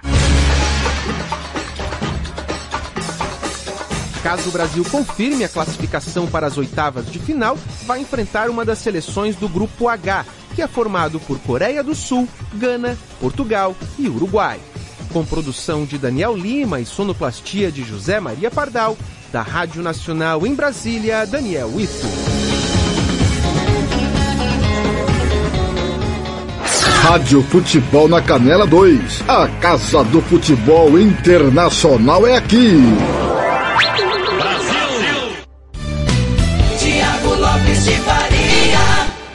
Uma análise da Rádio Nacional para você trazendo informações e opiniões das três seleções. Alguém quer falar alguma coisa?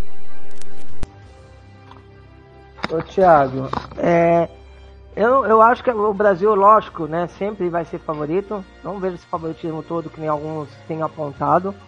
É, não só pelo trabalho do Tite, porque eu acho que tem seleções que vai estar muito mais é, no- é, prontas do que nesse ciclo e a gente sabe como funciona a Copa, né?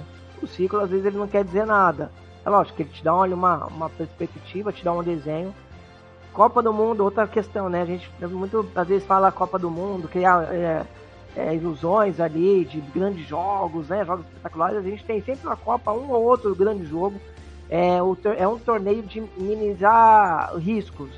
Né? Então você joga muito de uma talvez de uma forma até conservadora e, e tentando administrar tempo, né? Porque ali é quatro, quatro, quatro, quatro, quatro jogos, quatro dias, quer dizer, desculpa. É, é- é um jogo atrás do outro, então assim, não dá. Quem vai, quem vai avançando vai jogando, encavalando o jogo. É óbvio, né, que essa Copa, mais um fator de- diferente das outras Copas, tem a questão da logística, que não vai precisar fazer viagens, viagens longas, então não tem esse deslocamento, que você sempre perde um dia ali para mudar de cidade. Mas é, é- é sempre minimizar risco. Então, assim, eu acho que o Brasil deve passar.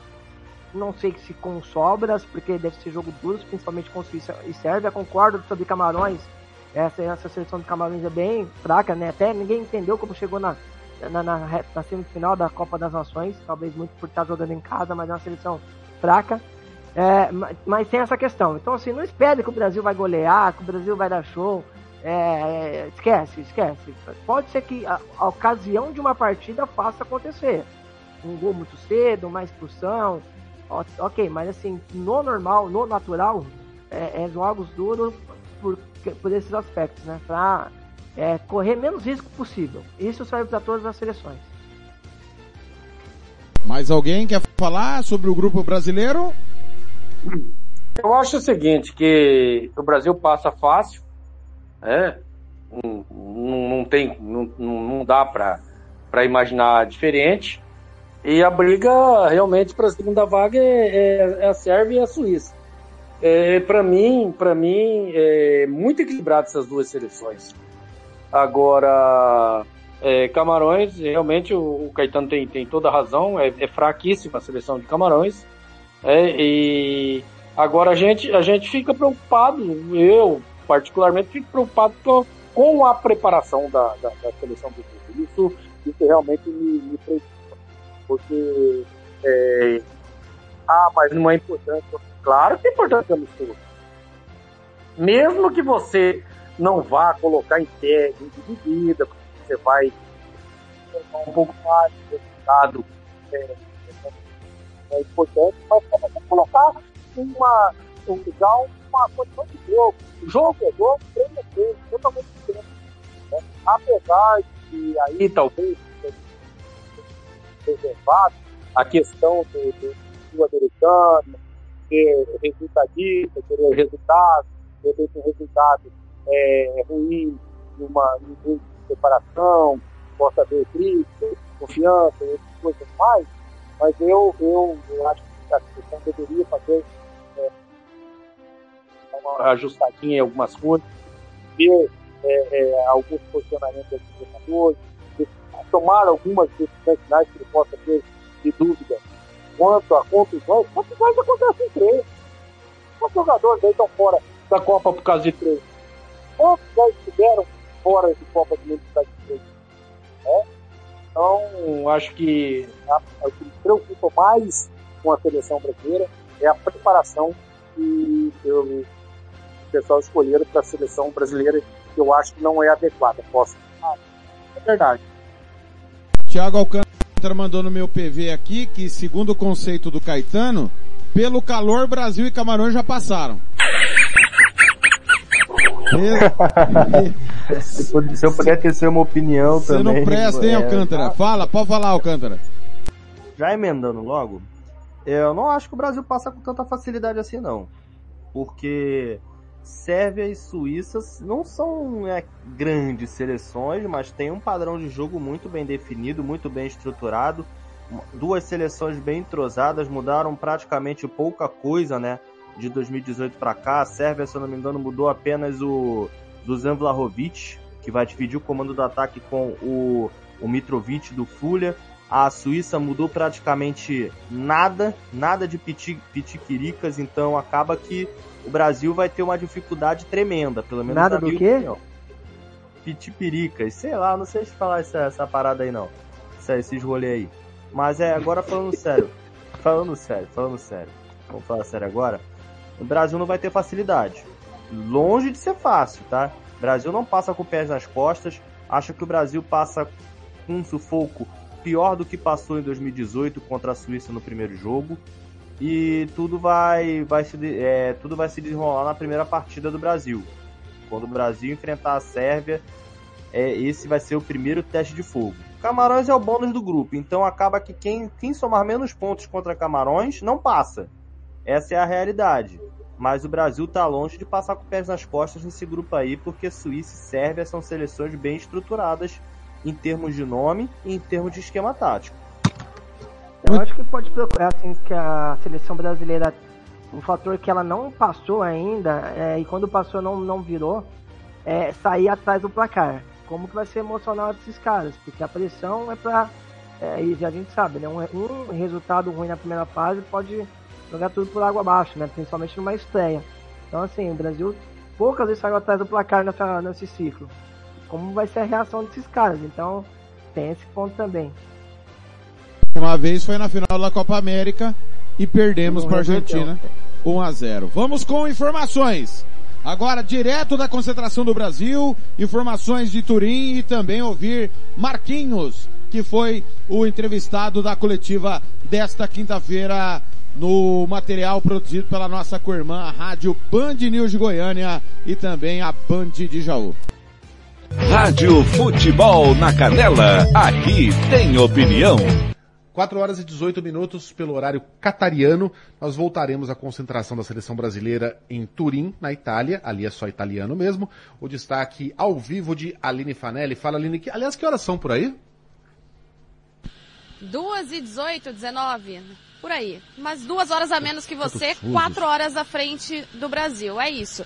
Eu tô aqui numa região bem próxima ao centro de treinamento da Juventus. Daqui a pouquinho, 13 e meia da tarde aqui pra gente, 11 e meia da manhã no Brasil. A seleção brasileira vai fazer mais um treino e depois da atividade a gente vai ter entrevistas coletivas, as últimas da equipe aqui em Turim. O zagueiro Marquinhos e o atacante Rodrigo vão falar com a imprensa. Amanhã, treinamento aberto também às 11 da manhã no nosso horário aqui local.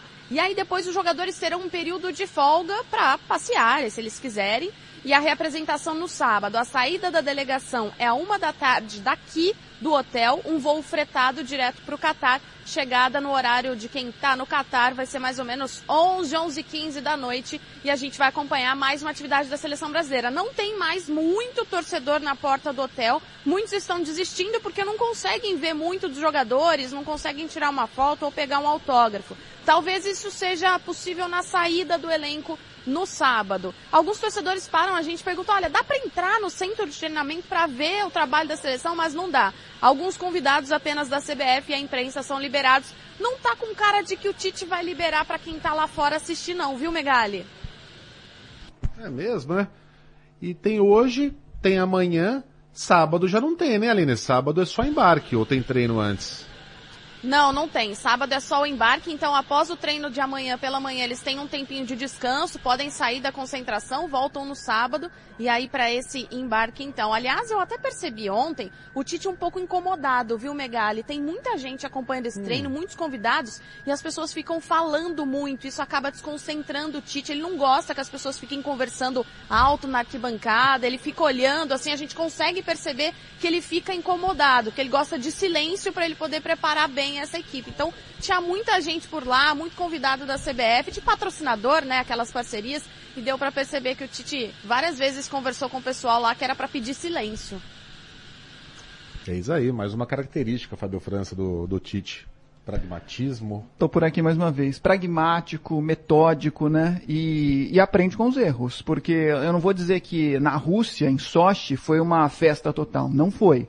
Mas os treinos da seleção brasileira, é, mesmo em Londres antes, né, para fazer um comparativo mais exato, né, ali está em Turim, a preparação pré-Copa a seleção brasileira fez em Londres é, antes da Copa da Rússia. Em Londres era mais difícil o acesso, até porque o CT do Tottenham era muito fechado. Mas em Sochi, repito, não era uma festa total.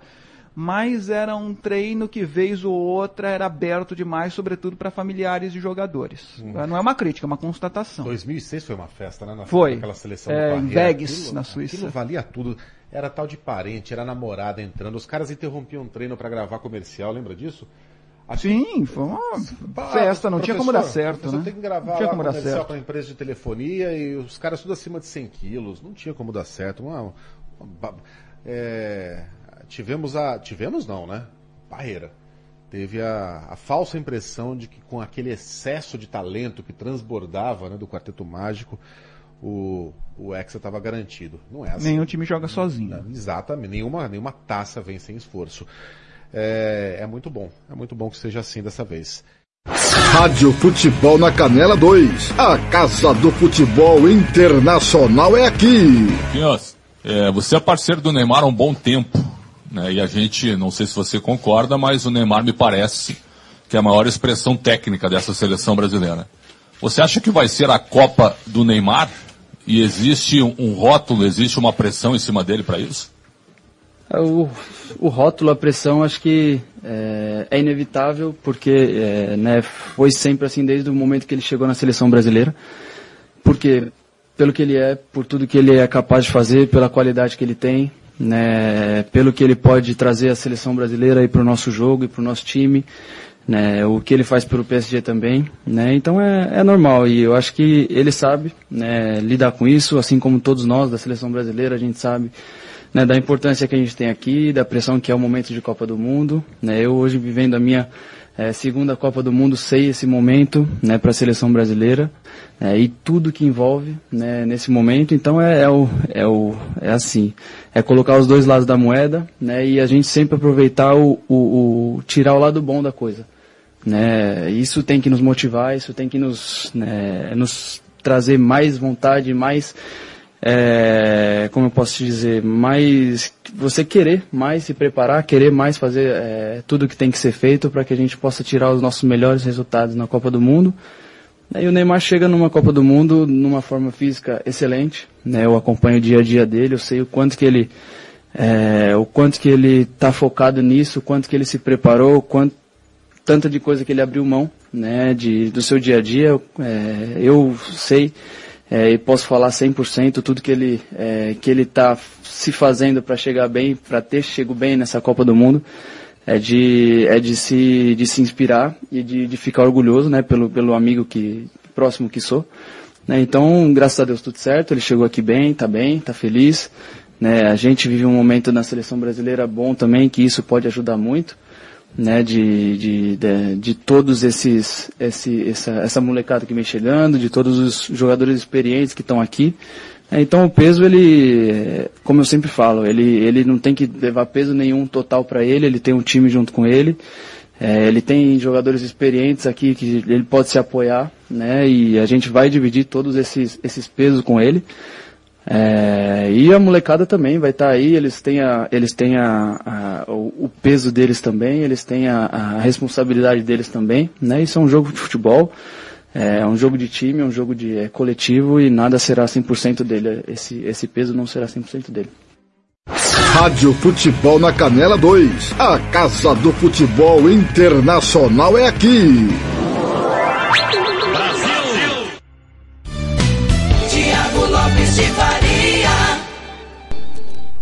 Aí. O dia da seleção em Turim. Marquinhos falando, óbvio, Neymar sempre vai ser o tema. O Gilmar, caso o Brasil fracasse na Copa, quando eu digo fracasso é cair para um adversário menos qualificado, tá? É, eu não acho que se perder para a França é fracasso, se perder para a Bélgica é fracasso, é, para a Inglaterra, para a Alemanha. É, eu acho cair pro Uruguai, por exemplo, nas oitavas, aí sim é um fracasso. Mas caso o Brasil caia para um time desses aí, seja um fracasso, a geração do Neymar vai ficar marcada para sempre como a geração do Kaikai, como a geração midiática, como aqueles que é, quiseram dinheiro e não quiseram a bola. Como é que você vê esse momento derradeiro do Neymar? Eu não acredito que ele vá para a próxima Copa, já com 34 anos, né? Não, não sei se, se ele vai ter foco para isso. Ah, Veja bem, Thiago. É, primeiro eu gostaria de dar uma, uma opinião sobre é, é, tietagem, convidados, tumulto em treinamentos. Isso é fora de contexto. Não existe. Nesse ponto o Tite tem total razão. Embora há aqueles, aqueles convidados, né, patrocinadores, os, os engravatados, é, é, isso sempre existe em seleção brasileira. Eu acho errado. Para mim, o, o, o Marquinhos, é, quando disse que sempre o Neymar vai ser o protagonista e tal, né? E, e, a pergunta foi muito pertinente. Acredito que não. Acredito que agora ele tem outros jogadores que po pode dividir com ele também, né? E vem muito bem nas suas equipes, como é o caso do Vinícius Júnior. É, pode, pode dividir esse protagonismo aí com o Neymar. E, não deve ser ele também, é só nele concentrado. Acredito que vai, vai, vai dar uma mudada um pouquinho na, na, em termos de responsabilidades dentro de campo. O, o, essa geração é, começa a mudar nessa Copa, Thiago. É, se, se continuasse mais parecida com a seleção da Copa passada, aí essa situação ali que eu pegar, é, queimar, etc, etc, etc. Mas hoje eu já vejo essa mudança, eu já vejo assim, mais uma divisão de responsabilidades. O, não, é, não é só o Neymar, o foco não está só no Neymar ali, né? Existem outros jogadores que vêm jogando também. É, e acredito também é, que o Neymar vai estar sim na próxima Copa do Mundo. Com o passar do tempo, o cara vai amadurecendo, vai deixando algumas coisas de lado, né? E, e então o condicionamento físico dele vai sendo um pouco mais preservado. O Neymar ainda, para mim, é um, é um, é um paladeiro, não é, não, não é e não foi ainda um jogador profissional no, no, no sentido da palavra, né? Ou, por exemplo, eu acho que se o Neymar tivesse a disciplina que tem o CR7, o Neymar teria sido já várias vezes o melhor do mundo. Então, mas eu acredito que ele estaria com 34 anos, deve estar hoje, 34 anos, o cara está voando. Tiago Alcântara, me diga o seguinte. É, eu acho que ao levar o Daniel Alves, caso haja um, um fracasso, o Tite vai receber mais porrada do que talvez o Neymar e o próprio Daniel Alves. Mas é óbvio, toda pergunta para qualquer jogador durante as coletivas tem sido o Neymar. Porque há um consenso, e, e acho que não dá nem debate, que ele é a maior liderança técnica que nós temos, né? E até porque o Neymar jogou a Copa de 2018, foi alvo de críticas, né, por conta do, do seu, da, das suas valorizações de faltas, né, tanto que virou até um Neymar Challenge, né, onde a galera deitava do chão, enrolava, imitando o craque brasileiro. Acredito que a geração do Neymar, né, de 2011, né, quando ele é, 2010, na verdade, quando ele debutou na seleção brasileira com o Mano Menezes contra os Estados Unidos até agora, se não fizer uma campanha satisfatória nessa Copa do Mundo, vai ser uma geração fracassada. Então, acredito eu que o Tite vai receber muito mais pancadas se o Danilo não tiver condição de jogo.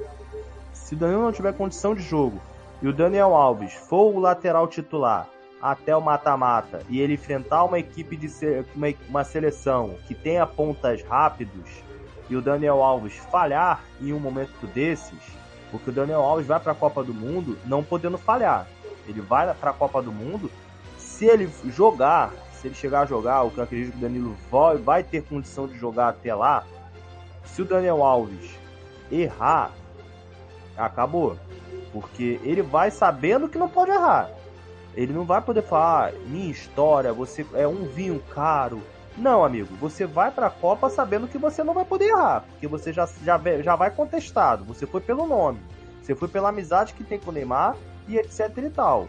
Você vai, vai sabendo que não pode errar, que nem o Fagner de 2018. Foi sabendo que não podia errar. Não, não virou alvo de crítica depois, quando ele não conseguiu marcar o Eden Hazard? Então, Daniel Alves é a mesma coisa. E é pior porque foi a única contestação na lista do Tite. Então, tanto o Tite, tanto o Daniel Alves vão levar porrada. Mas se o Neymar não jogar bola, jogar o que ele sabe, até porque eu acredito eu que ele deve, deve jogar de meio armador, uma posição onde ele finalmente ele se adaptou um pouco mais, onde ele pode driblar, mas também soltar a bola um pouco mais rápido. Se ele não jogar o que ele sabe e continuar rolando de um lado para o outro, que nem fez em 2018, esquece. Ele não, não volta mais para a seleção. Eu acho que ele não vai ter mais cabeça para a seleção, porque a enxurrada de críticas vai ser tremenda para cima do Neymar. E para o Tite, pior ainda, porque vai se despedir melancolicamente. É um, se eu não me engano, é um dos únicos a ter sequência e uma Copa do Mundo, mesmo sem ganhar, junto com o Tele Santana. Não ganhou, mas continuou. Então acaba que o Tite vai continuar, mas vai persistir no fracasso. E, e, e, a derrocada do Brasil começou justamente quando ele convocou o Daniel Alves e não convocou mais um zagueiro, sendo que Militão e Fabinho poderiam muito bem fazer a direita quando o Danilo não pudesse jogar. Eu acho bem questionável, uma seleção brasileira ter que improvisar, eu, não, eu, eu, sempre vou defender que não dá. Não dá pra, numa seleção, você pode convocar os melhores. Não tem um melhor, tem alguma coisa errada nesse trabalho. De quatro anos você tem que improvisar um lado, não, não me entra na cabeça, eu nunca vou conseguir entender isso aí. Ô, Tiago Caetano, é, eu senti é, um desequilíbrio absurdo na convocação. Nove atacantes eu acho demais. Parece que é assim, vamos empilhar atacante. E tem que ter o, como diz você, né? É uma palavra que você usa muito bem. Os gatilhos para atacar. Os gatilhos para defender.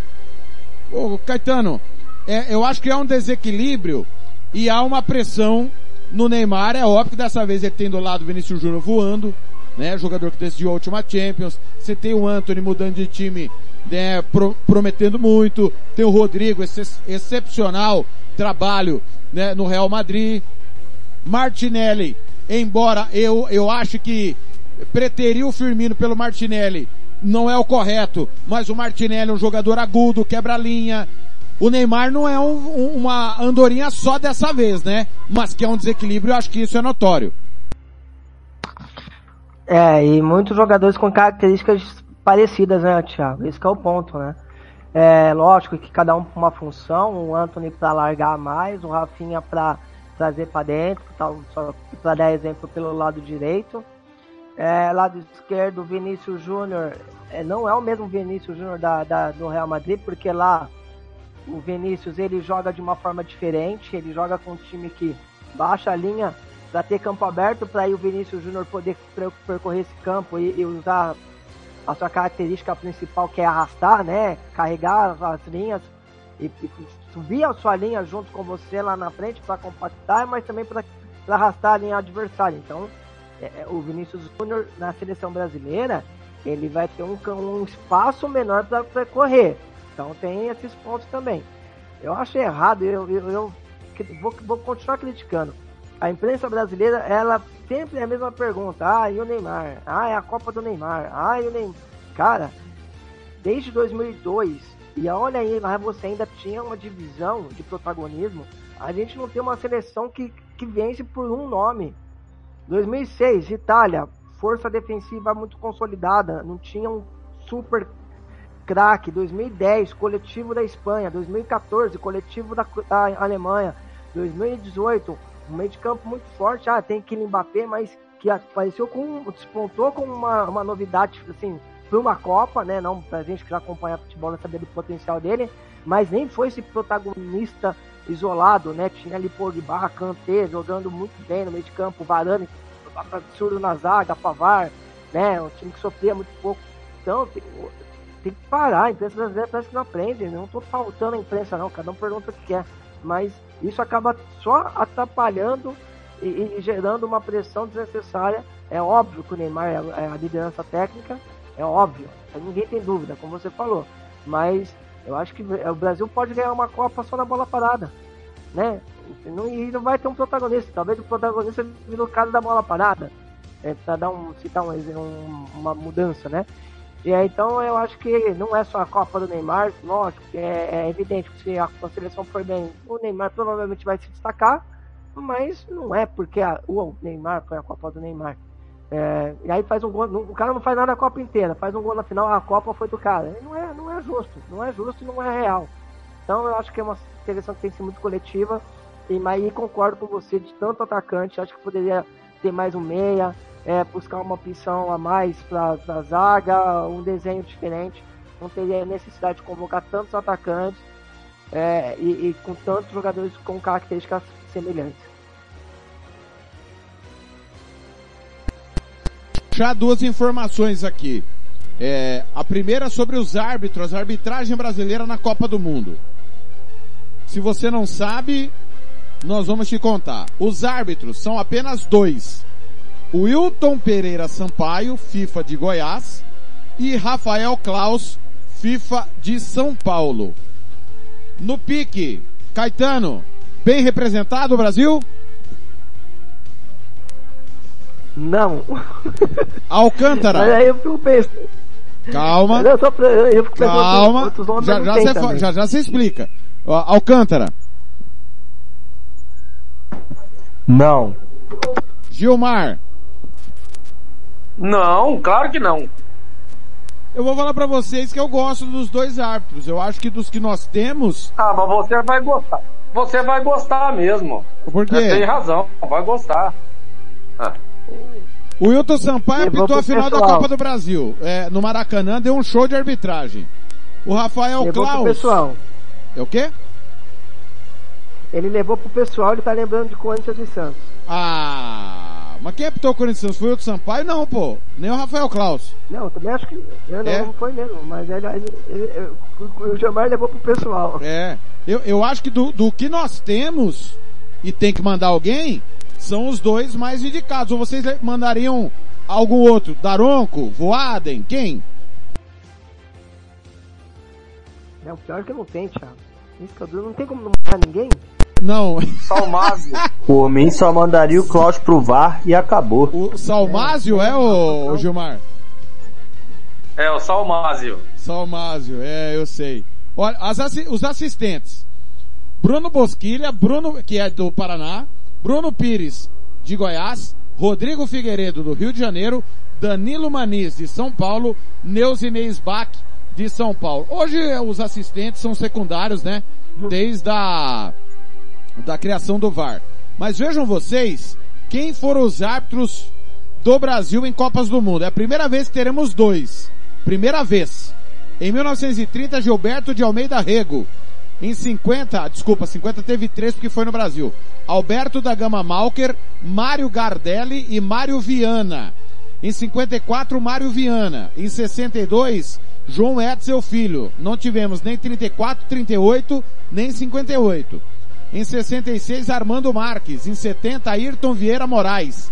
Em 74, Armando Marques. Em 78 e 82, Arnaldo César Coelho. Em, oi- em 82, inclusive, ele apitou a final da Copa do Mundo. Em 86, Romualdo Arpe Filho. Em 90, José Roberto Wright. 94, Renato Marcília.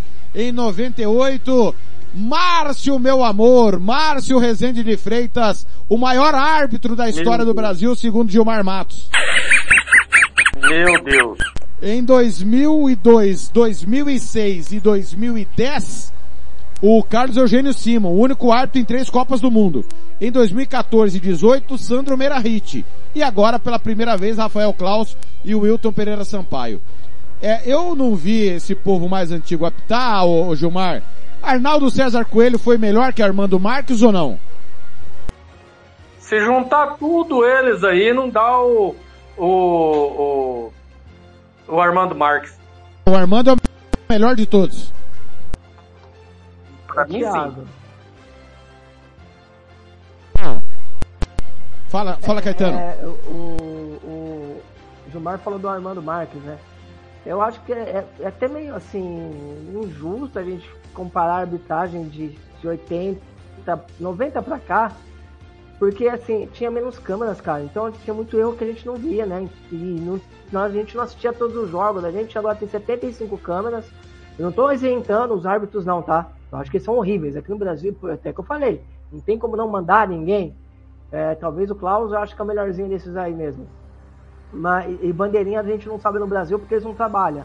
Mas eu acho que é meio injusto a gente falar do, do Marques numa época que não tinha tanto jogo na TV e, e câmera quando tinha era uma só. Então é meio complicado, na minha opinião. Muito bem. É, mas eu vou fazer um adendo aí. É, é, aliás, o Arnaldo também era bom árbitro. Justiça seja feita.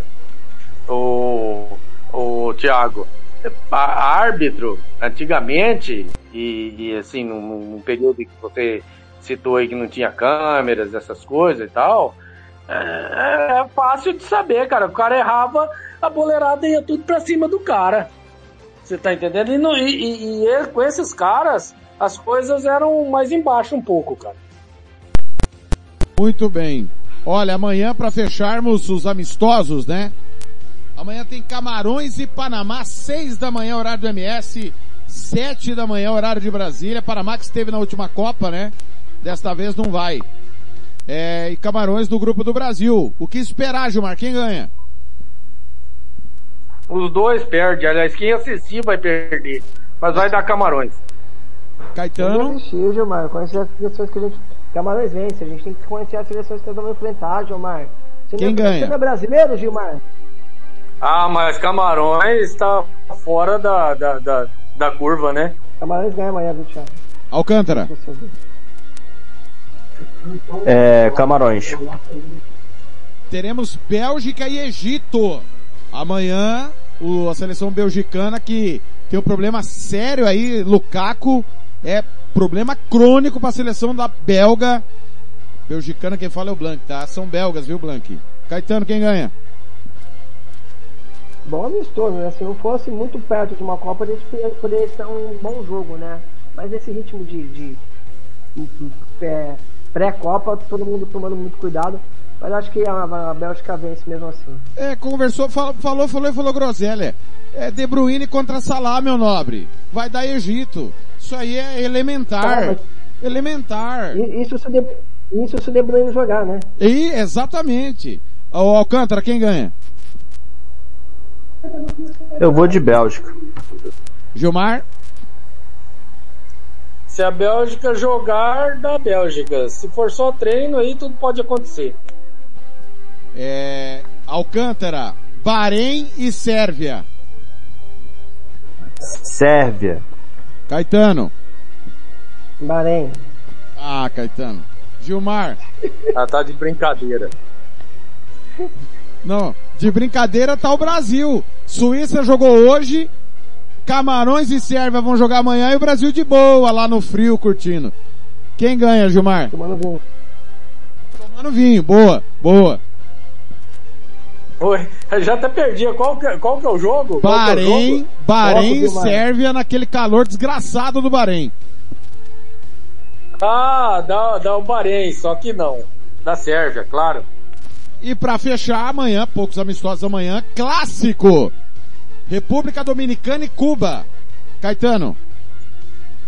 Ah, grande clássico, né, cara? Caribe ali Não, você tá querendo dizer que não é clássico, é isso? Você tá querendo dizer? Não, é clássico. Ah. Aqui o Santa Lúcia, Santa Lúcia contra o Bolonião aqui é clássico. É. É, é, é vôlei? Vou, é, vou, do, É, nossa, é, no, é, beisebol. Beisebol pau canta, Cuba República. Dominicana e Cuba. Quem é que ganha, Caetano? Eu falei, Cuba. Cuba ganha. Alcântara. Jogo que Cuba literalmente vai jogar com a corda no pescoço, né? Então, vou de República Dominicana. Parece jogo de vôlei isso, né? Mas. Parece. Ô, Gilmar. Ah, eu vou acompanhar o Alcântara da é, República Dominicana. Cuba não existe no futebol, cara. Ah, a República Dominicana é importante não. Ah, mas é, mas é, é menos pior, Caetano. É me, eu tô indo menos pior. E aí, pessoal, no sábado já não tem mais amistoso nenhum é, entre as seleções. Só para informar os ouvintes, sábado tem Ruanda é, encarando o Sudão, Kuwait e Líbano. Esse jogo aqui vai ser um estouro, hein? Kuwait e Líbano. O Caetano falou para mim no PV. Emirados Árabes Unidos e Cazaquistão, Burkina Faso e Costa do Marfim. Costa do Marfim não está na Copa, também. hein? Bom jogo. Seleções que decidiram, né? é Copa Africana, não foi? Qual jogo? Costa do Marfim e Burkina Faso. Ah, sim, não, eu tava falando do Cazaquistão antes. Ah. Esse aí sim vai ser um estouro mesmo. Também. Albânia e Armênia, esse jogo aqui com uma certa tensão. Gibraltar e Andorra, Kosovo e Ilhas Faroe, Turquia e República Tcheca, Suécia e Argélia, Bolívia e Peru, Colômbia e Paraguai, Guatemala e, Nita- e Nicarágua, que é um clássico lá da América Central, mas nem repito, nenhuma seleção envolvida com o Mundial. Amanhã é o último dia de preparação. Senhores, foi um prazer É. estar ao lado dos senhores. Pois não, pode falar. Não, não.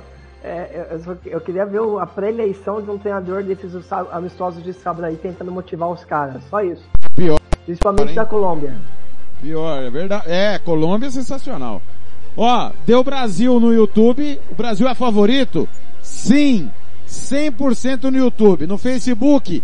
Não. 100% no Facebook. É a torcida brasileira, assim como nas eleições, está dividida, Gilmarzinho.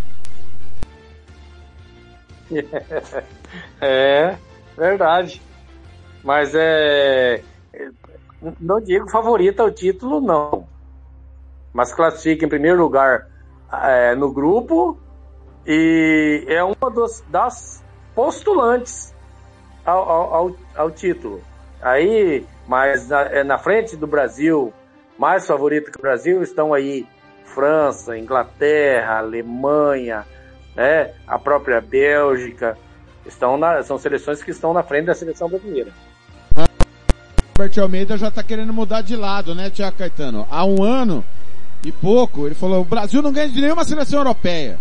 Eu falei pra ele, calma, meu menino, calma, vamos ver quem vai pegar primeiro Não, não. e tal. Não, não, não, não, não. O quê? Pera aí, Thiago.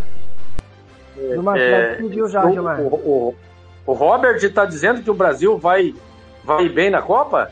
Ai, diz que agora vai, ele falou. Não, não, não. Então esquece aquilo que eu falei em postulante ao título. Esquece. Nunca vi um cara pé frio igual o Robert. Oh, esse é pé frio mesmo, hein? Esse não deu os palpites da Alcântara. É, é verdade. O Cântara perseguiu o Alcas o ano inteiro. Teve que pedir desculpa ontem, né, Caetano? Ele- lá vai o Thiago voltar na história do Alcas de novo. Não, não, mas ele erra todas. Ele não Não, olha quem fala, olha quem fala. O Thiago Lopes de Faria tá falando isso, mas ele perseguiu o Mitchell, a Liga Europa toda. Não, não, não. Toda, Ô, ô Caetano, quem é que falou, quem é que falou que o Penharol ia ser campeão de tudo no Uruguai? Nem foi pra final da Copa Não. Uruguai, Caetano. Não, cravou. Ele cravou. Cravou que o River ia ser campeão na Argentina. Não acertou uma. Acertou nada, nada, nada. É, normal. Caetano, foi um prazer, viu? Amanhã, com ar-condicionado ou sem, estaremos aqui, se Deus quiser. Tá precisando, tá muito quente aqui, realmente. O Brasil poderia ter treinado aqui na- no, no, no Brasil mesmo, né? Ter ido pra Turim. É, foi, foi um Boa. prazer, Thiago. Nós quebra, nós, quebra, nós quebra o pau aqui, mas a gente se ama. Com É certeza. tudo, gente, é tudo, é tudo encenação, viu? Eu já, É ô, Caetano, acaba, é. Ô Caetano, eu já vi, Acaba. eu, eu já vi, eu já vi fisiologista escalar time. Agora definir palpite por ar condicionado eu nunca tinha visto. Sabe o que eu tô te falando? O Brasil chega no mínimo nas quartas. Ih, rapaz. Alcântara chega mesmo ou não? É, mas aí vai cumprir o protocolo dos últimos, das últimas Copas, né? O Brasil indo pras quartas de final já é tradição, né? Pipocar, né? Olha, se o Brasil pipoca, imagina os- as outras 31 seleção. Pô, cara, mas é sério, é sério, mas é sério. O Brasil chega nas quartas de final, dá uma coisa no Brasil que é inexplicável. O Brasil para. O Brasil sofre uns apagão que ninguém entende. Com exceção de 2014, onde ali a gente já sabia que ia dar ruim. Mas, pô, controlando apagão, contra a Bélgica, apagão, só jogou depois que tomou o gol. Ou seja, e, e em 2010 foi pior, porque fez 1 a 0 e depois hum, ninguém sabe o que, que aconteceu. Então, Brasil chegando às quartas de final é mais do que obrigação, né? É, mas eu, eu, eu não acho que, que nem o Gilmar falou, né? Que o Brasil tá abaixo das outras seleções. Eu acho que tá todo mundo muito parecido, muito parecido mesmo. É, o Brasil vai ter dificuldade por não ter esses enfrentamentos contra os europeus, isso sim é uma dificuldade muito grande. Mas eu acho que tá todo mundo no mesmo nível, ainda mais jogadores, alguns baleados. Mas é isso, Thiago. Um grande abraço, boa noite, fica com Deus e até a próxima. Alcântara, um abraço. Não vai ainda não, peraí. Peraí, não vai ainda não. Ah, que couve? Você acha então que a seleção brasileira está no nível de França, de Inglaterra, de Alemanha, Bélgica, é isso aí? Ô, Dilmar, a Alemanha ela passa num processo, passou de um processo do Hans Flick que entrou, começou bem na Nations, foi muito mal, né? Na Nations League. Não, É, não, não, calma. não. Não, calma, deixa eu te falar por que que eu acho que tá todo mundo igual. A França, ela tem um- uma questão física muito importante, né? Sem seus principais jogadores do meio de campo. E não tem jogado bem, né? Foi eliminado pela Suíça na última Eurocopa. A Espanha com um processo de reformulação muito grande. A Inglaterra, ela tem uma geração absurda, só que ainda não conseguiu traduzir essa geração para dentro de campo. Eu acho que o Brasil está no mesmo nível dessas seleções, sim.